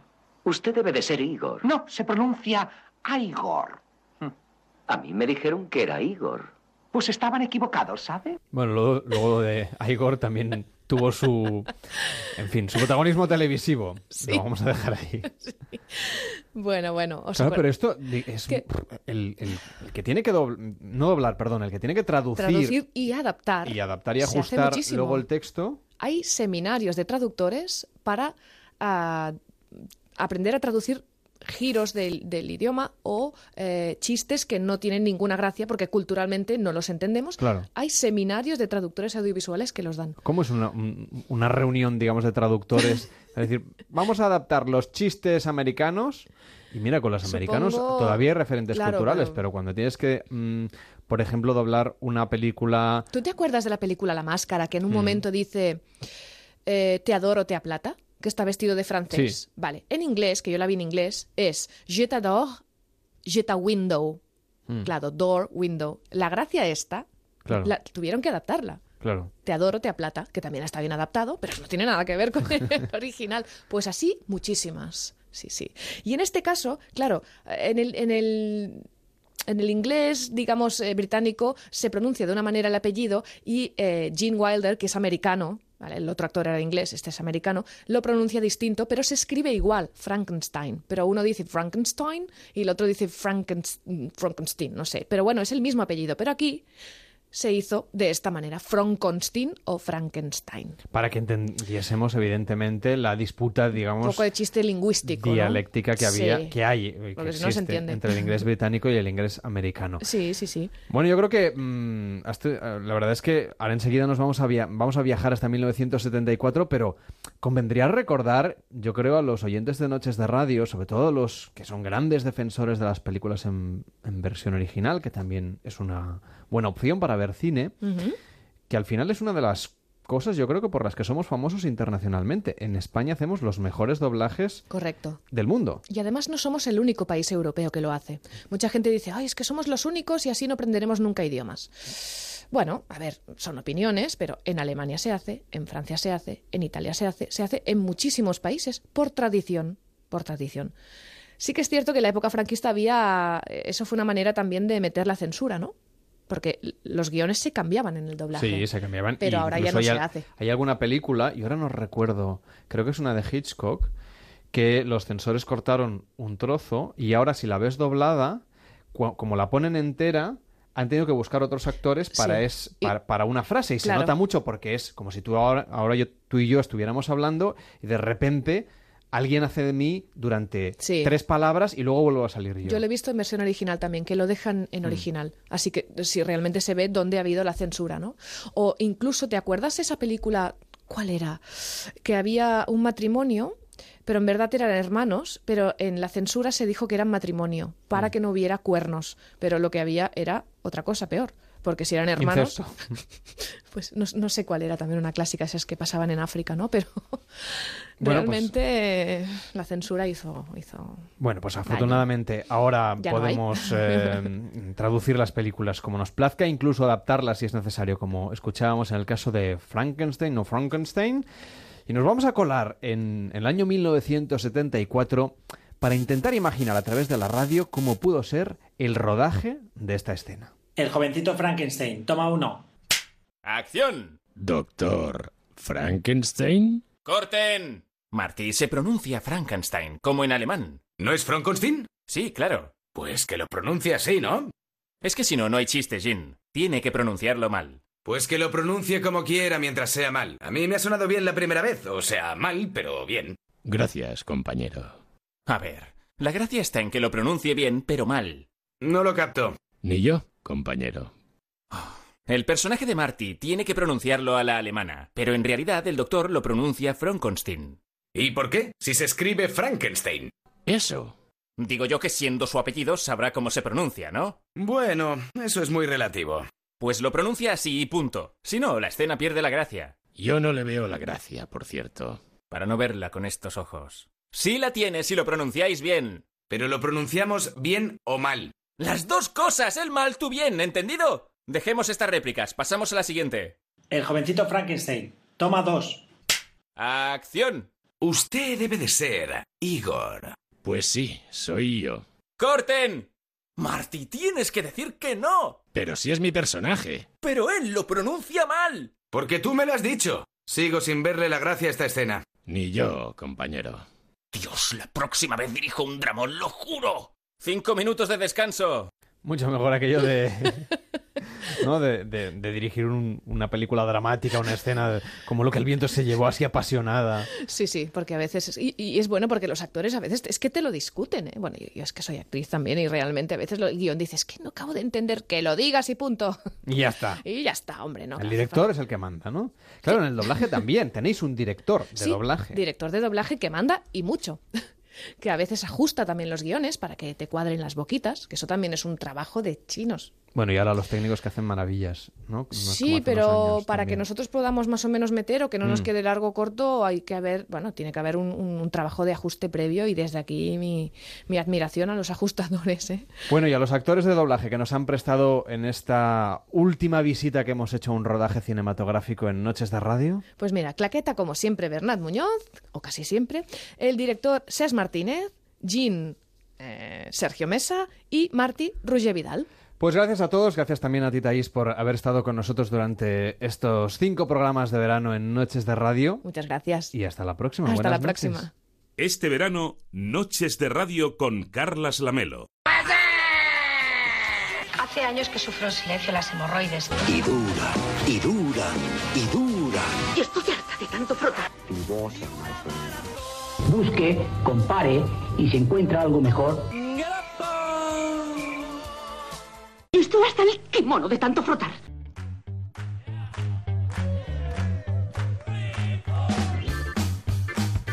Bueno, se acaba este verano de Noches de Radio, se acaban los anuncios Ay, con qué Joan pena, Pañella. ¿Qué tal. Joan? Muy buenas, Muy buenas noches. noches, ¿qué Hola? Tomás Morgenstern. Muy buenas noches. Buenas noches. ¿Qué se ríe ya, Tom? ¿Qué te ríes ya? Nada, que estaba viendo un meme. No lo cuentes, no, No, lo se cuentes. ven memes y no se cazan Pikachus durante el programa. No, es que precisamente Chuck Norris capturó todos los Pokémon con un teléfono fijo. Y me ha hecho gracia, mira, es así de tonto soy. Él hace lo que quiere. Chiste patrocinado por... En fin. Hoy en Noches de Radio nos ponemos un poquito tiernos. Hombre, ya es, que ya, Pañella. nos- ya- ya es la última, la- el último día mío. Vamos ¿Qué- a- ¿Cómo, cómo vamos a hacer Vamos esto? a viajar en el tiempo a aquellos anuncios de los años 80 y alguno del principio de los años 2000 para viajar, por ejemplo, a... No sé, a la Navidad. ¿A la Navidad? Pero si aún queda Bueno, bastante. sí, Mira, pero- por lo menos... Por lo menos queda un mes y medio para que las calles Sí, estén uy, adornadas. calla, calla, no me lo recuerdes. Pero no me seas agorero, por favor. Hacia el 15 de octubre, Sí, más o exacto. menos. A ver, vamos a Si pedir a, la- todo a va los bien, alcaldes de, de toda España que por Alcaldes, favor a aguanten un tiendas, poquito. a- Aquí con, con Colau ya verás que seguro que aprietan un poco más. Esta- esta para que- ¿Por qué- sí. ¿Pero por qué os metéis en jardines de hombre, el, plástico? el- año pasado, no. el año pasado estiro, estiro, estiro hasta que lo ¿Cómo que va a estirar sí, más? sí, ¿Que va a estirar más? Ojalá, Sí, ojalá. no sé. Más ahorro para la ciudad, oye. Hombre, basta ya de gastos. Bueno. Oye, estamos en, en verano y ya estamos hablando de Navidad. Pero a mí me gusta no. mucho la Navidad. Ya, eh, lo sé, lo sé, lo sé, pero a mí no. Venga, vamos a cambiar. De hecho, porque la una, Navidad... una de las cosas que más me gusta es cuando me toca hacer programas de Navidad. Pues entonces te va a encantar el primer anuncio que te traigo hoy. Escogiendo villancicos. Madre Qué mía. coñazo. Sí, sí, ¿Qué sí, va? sí, pero sí. si es fantástico. Lo mejor que te puede tocar en esta vida es hacer un programa de Navidad. Pues mira, Eh, este anuncio. Yo volvería a los ir al 80 pelo, ¿eh? Tiene solo, mucho que vivir, ¿eh? solo para presentar una gala de estas de, De sí, de, de Navidad. estas casposas, de, aquellas que sí, la de gente, verdad, de José sí, Luis que el Moreno. público con- estaba sentado en mesas camilla Yo lo veo. forradas de, de, de Que además tul y se de grababan en septiembre. Carlas Lamelo de- presentando a Martes y 13. Yo, sí, Yo lo veo. Y, y tú ya haciendo el, el Con Juan Rivero, por ejemplo. ¿Por qué no? No, pero no, de- no las de humor, no. Yo las galas de, de Rafael.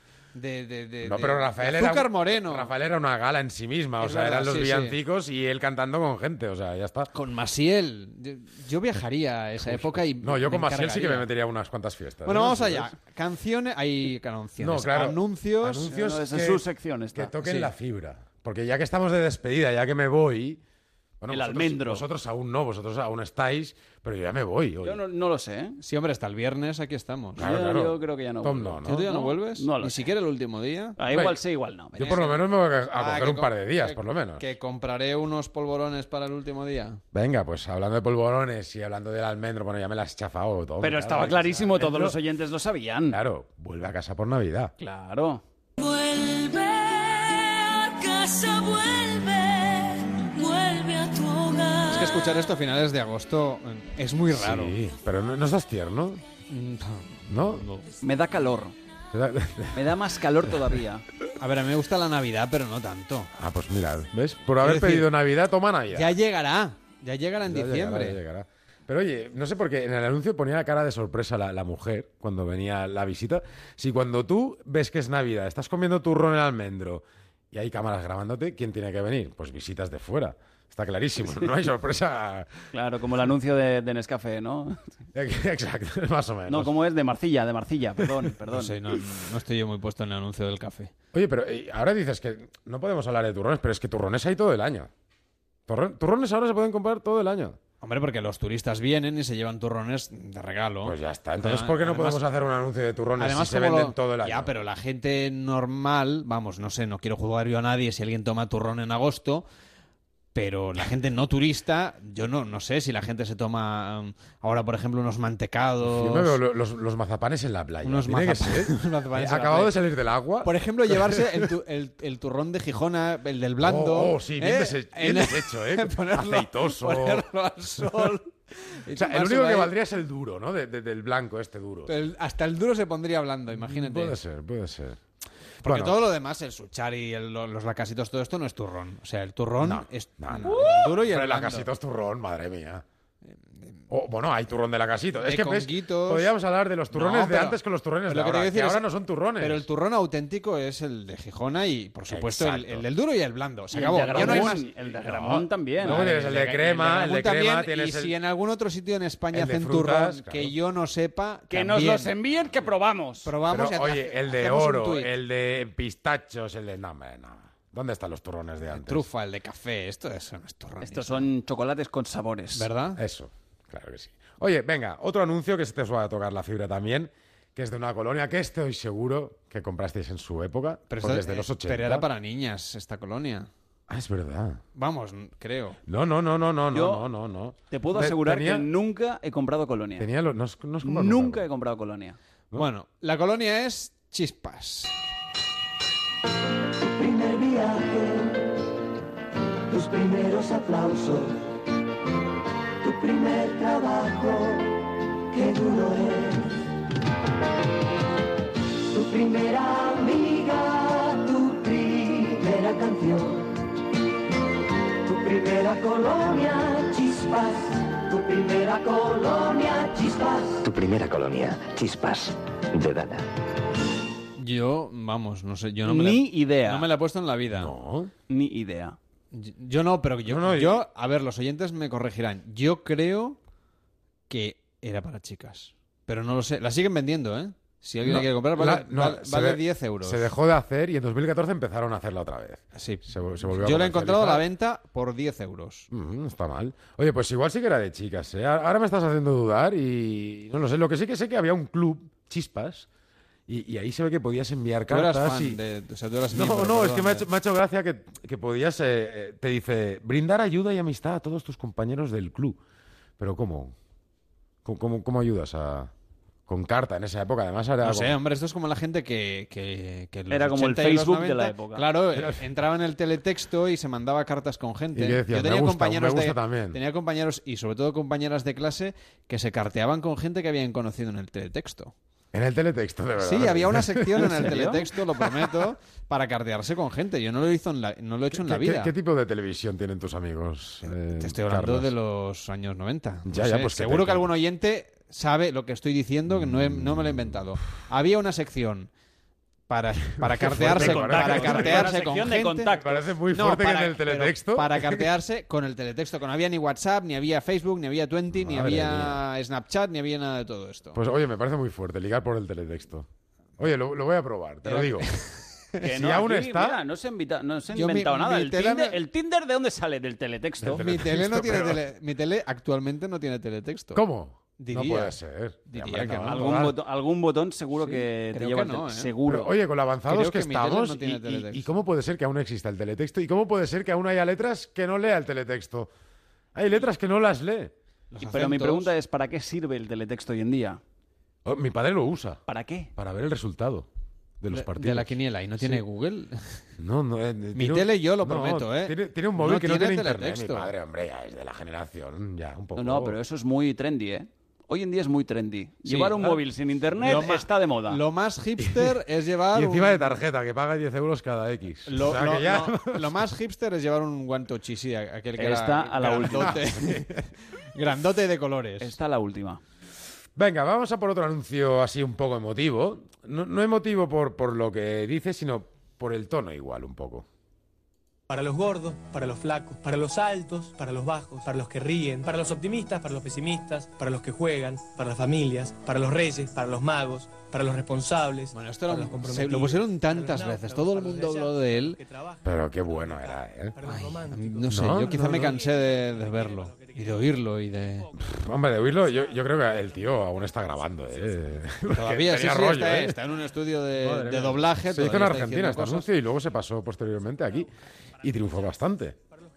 Lo no lo dirás por el acento del locutor. Es buenísimo. Que podría ser de, de Alcañiz, por ejemplo, Sí, sí, perfectamente. sí, sí, sí. Oye, pero aunque te pueda gustar o no este anuncio, eh, según un estudio de la Coca-Cola, eh, este es el más mencionado y el más recordado, ¿eh?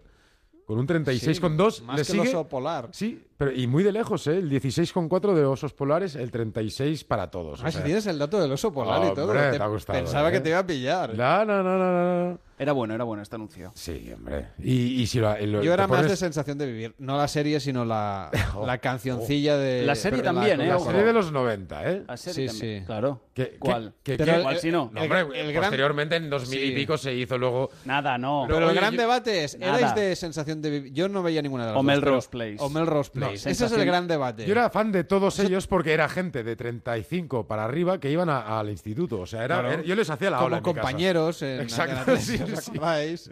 No, no, no, no. Mira, uno de los de Sensación de Vivir ahora tiene cuarenta y pocos, que es el marido de Megan Fox. 40 y poco tiene, ¿eh? de verdad. Yo creo que sí, 40 Pues y sería- ah, pero era el más joven, era el Brian, ¿no? El, el Sí, chavalillo bueno, este. ¿de qué? Ah, si os acordáis de los nombres y todo. Claro, Eh, eh, claro. Yo solo me acuerdo de Brenda. Y Brandon. Brandon.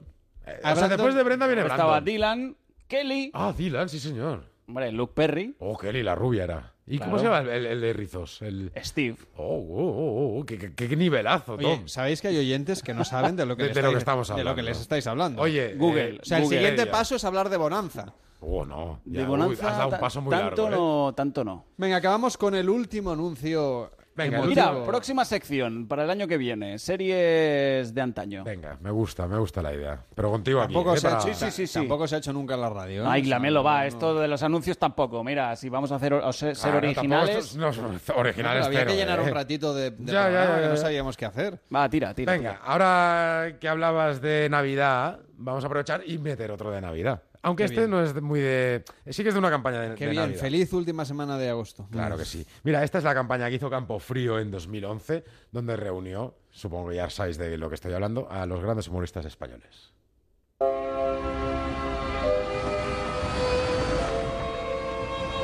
Hay días en que uno no se levanta con ganas de sonreír y mucho menos de hacer sonreír a los demás. Esos días donde la realidad parece tener un solo punto de vista, el negativo. No es falta de inspiración, es el mal rollo que alguien te contagia o esa sensación de que el mundo ya no está para bromas. En esos días... Oye, ¿puedo decir que yo no...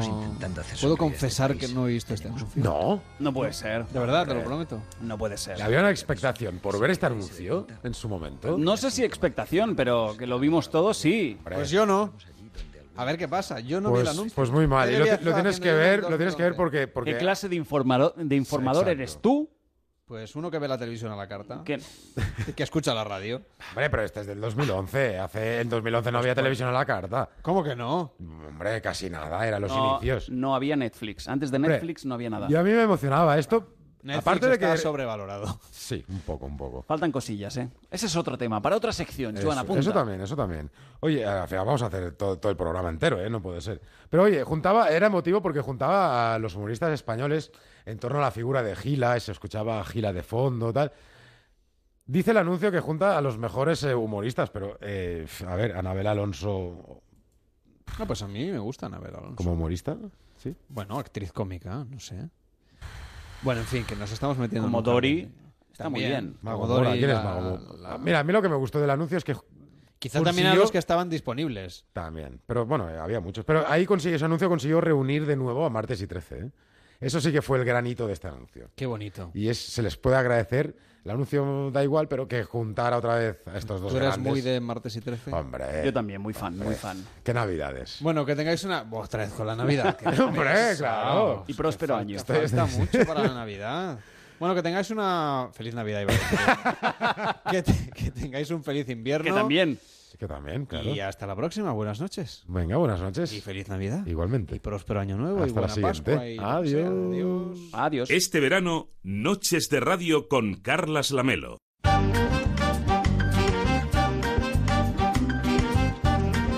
España en fiestas.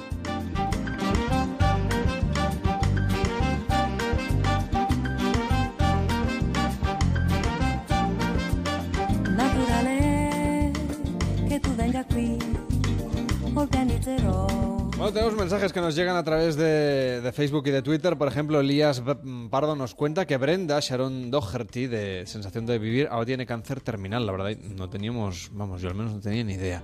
Patricio Cuadra nos manda unas fotos de, de unos suchar. Ojo con la gente normal en agosto. Dice por aquí, a Rafael lo descongelan cada año para su programa especial, es Vox Populi, dice Jorge, y que tiene que ser divertido escuchar Nits de Radio en vísperas de Navidad. Bueno, hacemos lo que podemos. A veces también hemos hecho gente en Navidad y noches de radio en Navidad. O sea que, en fin, no solamente estamos en verano, también hemos venido a hacer la Semana Santa y la Navidad, sobre todo la Navidad, que me encanta hacer programas de Navidad. Publio Cornelio, sobre todo programas de Navidad donde no hablemos de lo típico de la Navidad, que es, que es lo, lo divertido. Publio Cornelio dice, el cacho de jovencito Frankenstein que habéis puesto es uno de los mejores de la historia del cine. Por cierto, los que defienden el cine en versión original a muerte, que piensen que los que no hablamos más que español no nos gusta tener que pasarnos la película leyendo. Y algunos que somos raros nos gustan mucho las voces y el trabajo de los actores de doblaje. Bueno, pues eh, apuntado queda el comentario. Es un debate también muy intenso eh, que tenemos muchas veces. Bueno, que nos vamos a ir mm, de fiesta por España, que nos gusta muchísimo, con Ana Martínez. ¿Qué tal, Ana? Buenas noches. Hola Carlas, ¿qué tal? Bueno, ya de las últimas fiestas de este verano. Pues sí, ya la penúltima fiesta, pero para celebrarlo a lo grande nos vamos a Cantabria, donde nos espera la fiesta del año, las guerras cántabras. Carlas, yo no sé si conoces esta fiesta. La verdad es que no, ¿eh? ¿No? Bueno, pues mira, te la voy a explicar a ti, a todos los oyentes, para también los que no lo sepan, que lo, que lo sepan ahora. Mira, cada agosto la localidad de Corrales de Buelna recrea el enfrentamiento del siglo I a.C.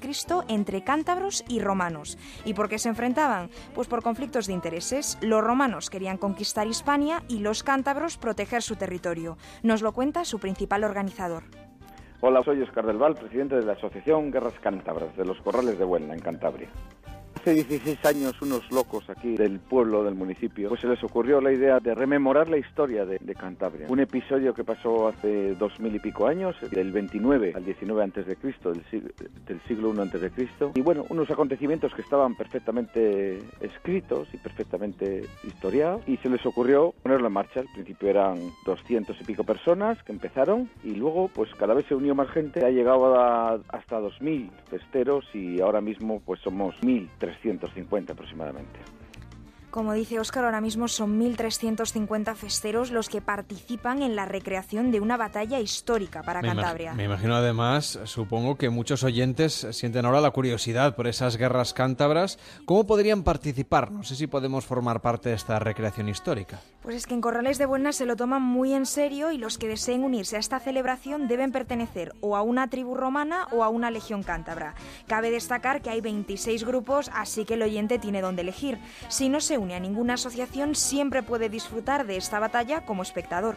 Estar dentro de la fiesta y participar como festero, pues hay que pertenecer a uno de los grupos. La asociación está compuesta por 13 tribus y 13 legiones, 13 tribus cántabras y 13 legiones romanas, que somos los que formamos la asociación, ¿no? Entonces, para participar en los actos hay que ser festero, pero luego para los visitantes y los que vienen a ver la joya que tenemos aquí de campamento y las representaciones, representamos lo que son los episodios históricos de las guerras, pues para eso puede venir cualquiera, va a verlo. Las representaciones no solo recrean una batalla, como explica Oscar, han creado un poblado del siglo I a.C. con todo lo que eso conlleva. Tiendas romanas y chozas cántabras son solo la base del decorado, que se completa con desfiles, sesiones del Senado romano y hasta una boda cántabra. Una boda cántabra, ¿cómo debe ser una boda cántabra tradicional de aquellos años? Bueno, veo que estos cántabros han pensado en todo. ¿Cómo consiguen recrear el ambiente de hace dos mil años, nada más y nada menos? Antes de que empiecen las fiestas, arqueólogos e historiadores de la región imparten talleres para conocer la vida de la época. Y no solo eso, también estudian a fondo las vestimentas y armamento de este momento histórico. Somos 1.300 y pico festeros donde estamos perfectamente ataviados. ¿no? Los romanos ganaron la guerra y los romanos escribieron la historia. ¿no? Los cántabros que están menos estudiados, por lo menos, o, menos escritos. Semana entre guerras contamos con unos talleres de arqueología donde nos ponen al día un poco de lo que va apareciendo en todos los hallazgos que se están haciendo. Con lo cual nos ponemos al día nosotros de cómo vestían los cántabros, qué armamento poseían. Comenzando mañana, los habitantes de Corrales de Buelna ordenan de forma cronológica lo ocurrido en las guerras cántabras. Son tres partes que empiezan con el fracaso romano en las primeras batallas y donde también aparecen personajes como César Augusto y su mejor militar, el general Agripa. Los dos fines de semana hacemos representaciones teatrales, actos teatralizados de lo que es la historia de, las guerras cántabras. Entonces son seis días, viernes a domingo, viernes a domingo, donde hacemos como en episodios, si se viera uno detrás de otro, se vería toda la secuencia histórica de las guerras. Más de 100.000 visitantes asisten cada año a esta celebración que, de- que desde 2008 ya está declarada como interés turístico nacional. Y es que no hay mejor manera que de sumergirse en la tradición cántabra. Pues Ana, que tengas, eh, nada, un feliz ratito de descanso mientras vamos a Caldas de Malavella y a la vuelta nos tomamos algo en un chiringuito. Hasta ahora mismo. Hasta ahora.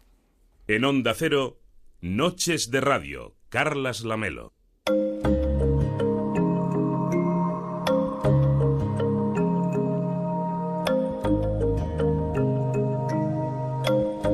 Y al acabar el verano, habremos escuchado 24 consejos de Xavier Ullé, nuestro coach. 24 programas hemos hecho este verano. Normalmente hacemos 25, este año uno menos, en motivo de la inauguración de los Juegos Olímpicos que se retransmitió aquí en directo en Onda Cero, un viernes. Pero los consejos la verdad es que nos hacen reflexionar, especialmente para empezar este nuevo día, este nuevo día que será ya viernes, eh, que es un viernes ya que de hecho es oficialmente desde hace 3 horas y 50 minutos, este 26 de agosto de 2016, consejo de Xavier Ullé desde Caldas de Malavella. ¿Qué tal Xavier? Buenas noches. Buenas noches, Carlas. Hoy nos preguntamos por qué la angustia se agiganta mientras la toleramos, pero se esfuma en cuanto le plantamos cara. En general porque no tenemos previsto nada al respecto. Cuando en medio de una situación comprometida se produce una adversidad que nos puede anular por completo, precisamos de una fórmula rápida que contrarreste eficazmente sus efectos nocivos. De igual manera que pilotos, golfistas, cirujanos y otros profesionales necesitan disponer de un método para hacer frente sin inmutarse a las adversidades que se interpongan de repente en su camino, nosotros también deberemos estar preparados. Esto se conoce como interceptación y consiste en un mantra, una fórmula que cada cual diseña a su gusto. Se trata de un sencillo truco para reeducar la impaciencia, aislar la adversidad de todo lo demás y archivarla en la mente de manera muy rápida, para centrarse en lo que aún es posible y en los resultados que puedan obtenerse, y no en el tropezón que hay que aceptar con naturalidad sin permitirse distorsiones. En definitiva, la interceptación, que puede ser una expresión, una cifra, un pensamiento, un color, un objeto, algo evocativo de buenos momentos para ti, consiste en interrumpir un proceso mental para obtener ventaja de la desventaja. Reflexionad a este respecto y decidid qué valor o valores pondréis a prueba para identificar y adoptar vuestra propia fórmula. En este caso lo tengo muy claro, se trata de los valores de la seguridad. Buenas noches, con salud y armonía.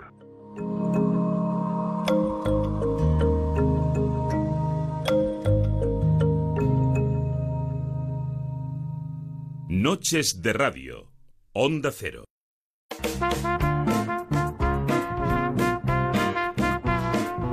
El chiringuito de esta noche. En el chiringuito de esta noche yo no sé si habrá flan, por ejemplo, de postre, Pero yo estoy alucinando con este alicantino que se ha comido 37 flanes en un minuto. ¿A ti qué te parece? En las fiestas de San Bartolomé. Bueno, En Madrid. no había escuchado eso en mi vida, 37. Pero ¿cómo los puede...? Es decir, No. ya no sé ni cómo los puede ingerir. En un concurso de comedores de flanes. Bueno, estoy alucinada. Me gustaría verlo en vídeo para ver la rapidez con la que se comen los flanes. Pues no sé si está en vídeo. Hay alguna foto por ahí en los periódicos eh, que saldrá mañana. En fin, un señor eh, de Alicante, en este caso, que en Alcalá, donde se han celebrado estas fiestas, se ha comido 37 flanes en un minuto. Pero bueno, hoy nosotros no nos vamos a tomar un flan, o sí, quién sabe, nos vamos hasta La Palma, al bar Charco Azul, que es el chiringuito de esta noche. Pues sí, es un chiringuito rodeado de piscinas naturales que, por cierto, están consideradas las mejores del país. Como te puedes imaginar, Carlas, las vistas están aseguradas. Hola, buenas noches. Pues mi nombre es Margarita Bolaños y soy la propietaria actual del bar Charco Azul en San Andrés y Sauces, en la isla de La Palma. El bar Charco Azul se encuentra junto a las piscinas que le da su nombre, las piscinas naturales Charco Azul, en San Andrés y Sauces, al noroeste de la isla. El bar Charco Azul es un chiringuito de esos que no descansan. Trabajan de lunes a domingo y solo cierran cuando la lluvia amenaza. El local es sencillo, pero la amabilidad de los trabajadores y el trato cercano ganan a los clientes, que se pasan el día entero en el chiringuito. Nosotros lo que pretendemos es que la gente se sienta como en casa cada vez que llega, desde el recibimiento, a lo largo de, su comida y hasta que se van. De hecho, los tratamos como familia y muchos repiten. Será eso lo que nos caracteriza quizá también, el trato, el servicio. El servicio atrae a todo tipo de personas. En verano la mayoría son de la isla, pero el resto del año llegan de toda Europa. Está claro, evidentemente, que el servicio, sobre todo el buen servicio, engancha a cualquier cliente, pero la comida también es muy importante, tiene que estar muy bien en su punto, tiene que funcionar. ¿Qué es lo que nos podemos pedir en el charco azul? Pues si por algo se caracteriza este chiringuito es por el pescado fresco de origen local.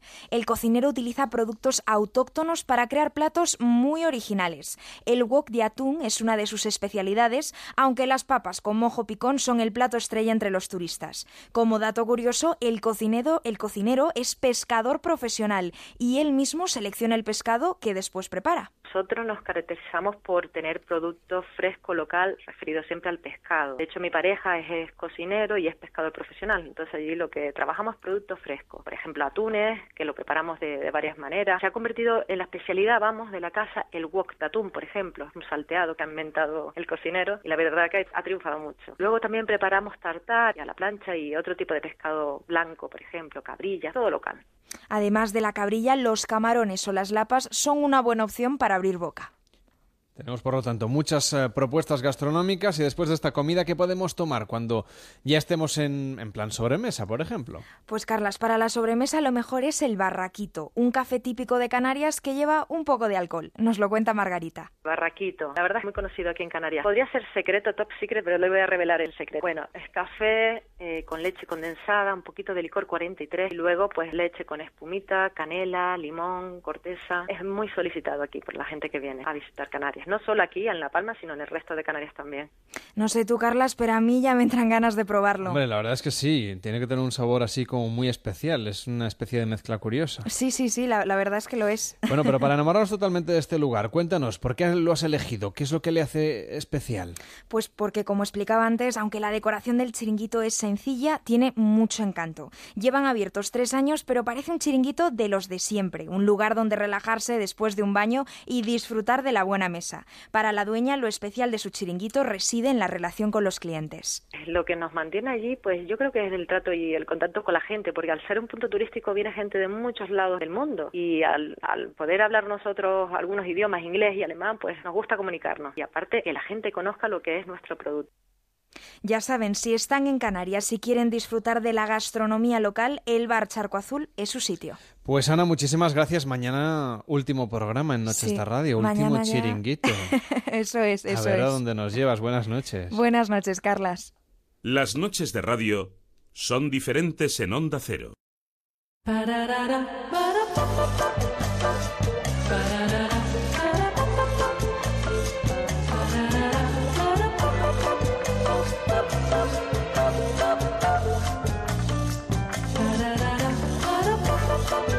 dice Ángel, para el próximo verano quiero esta sección, pero no sé de qué sección nos está hablando. Me Mm, imagino que el chiringuito, ¿no? Lo ha comentado ahora. Pues seguramente. Supongo, ¿eh? No lo sé, no lo sé. Bueno, en Noches de Radio estamos aquí contando un montón de historias. Ah, nos dice eh, que quiere hacer la sección del doblaje, porque le Ah. hacen respuesta al tweet sobre el doblaje. Eso del Pues Twitter, aquí en directo a veces es complicado de gestionar, ¿eh? No sé, Javier Ruiz, ¿qué tal? Muy buenas noches. Buenas noches. ¿Tú cómo lo estáis? llevas, lo de hacer el programa, leer el Twitter, el Facebook? complicado, ¿eh? Pero Complicado. Estamos todos Es con los complicado, ojos es en 20 complicado. sitios. Pero bueno, pero al final se consigue, se consigue. Oye, tú ¿Cómo también, me- penúltimo Dime. programa esta noche. Penúltimo, penúltimo. pues Yo, vengo el, do- cierras. yo vengo el domingo a cerrar, a recoger las sillas, como decía el otro. El chiringuito, si es que tú cierras el chiringuito, nunca Yo, el, el último monaguillo de la procesión. Que- Exactamente. pero de verdad que hasta que no pasa no termina. Y vamos recogiendo, pues eso, las como si fuera una cafetería, vamos colocando las mesas, subiendo las sillas. Qué bueno, eres o, el- como en la o, o como pasa también, por ejemplo, las, en muchas Semanas Santa, por ejemplo, en Sevilla, cuando ya pasa la última procesión, las claquetas. Clac, clac, clac, se van cerrando las sillas. Del Pues ya vayan está. yéndose, ¿no? Efectivamente, El vayan coche, marchándose. el coche escoba del verano. Exacto, exacto, exacto. Aquí vendremos la madrugada del domingo al lunes para darle el relevo ya al Sina con la nueva temporada. Oye, qué lujo darle el relevo al Sina. Pues sí, la verdad es que sí. La verdad es que es una auténtica maravilla eh, tener compañeros de, de ese nivel. Y bueno, una temporada, la 16-17, apasiona- apasionante que se, que se presenta. Bueno, vamos a tener muchas, muchas novedades, evidentemente en la franja de la... En fin, un poquito antes de la medianoche, a las once y media, con el transistor. Nos vamos a poner al día de los deportes. Y otras novedades, ¿eh? Yo creo que hay que, hay que mantenerse muy atento a la Hay que estar atento al transistor, al transistor. Claro. al transistor y, y al resto del Sí, día, sí, porque sí, va a haber muchas, Claro, claro, muchas cosas claro. buenísimas. Pero al transistor, efectivamente, eh, como tú dices, al físico, ¿no? Exacto, al físico. A la al radio físico. que cada uno tenga en casa, en el coche, donde sea. es, eso es. ¿Cómo me gusta tu sintonía, Carles? Cada Sí. año me gusta más. Oye, Cada ¿sabes que he encontrado, he encontrado un remix que me guardo para el año que viene? Oye, feliz Oh. invierno, que ya no hablamos más. Feliz Hasta invierno. Adiós. Adiós. Son las 4.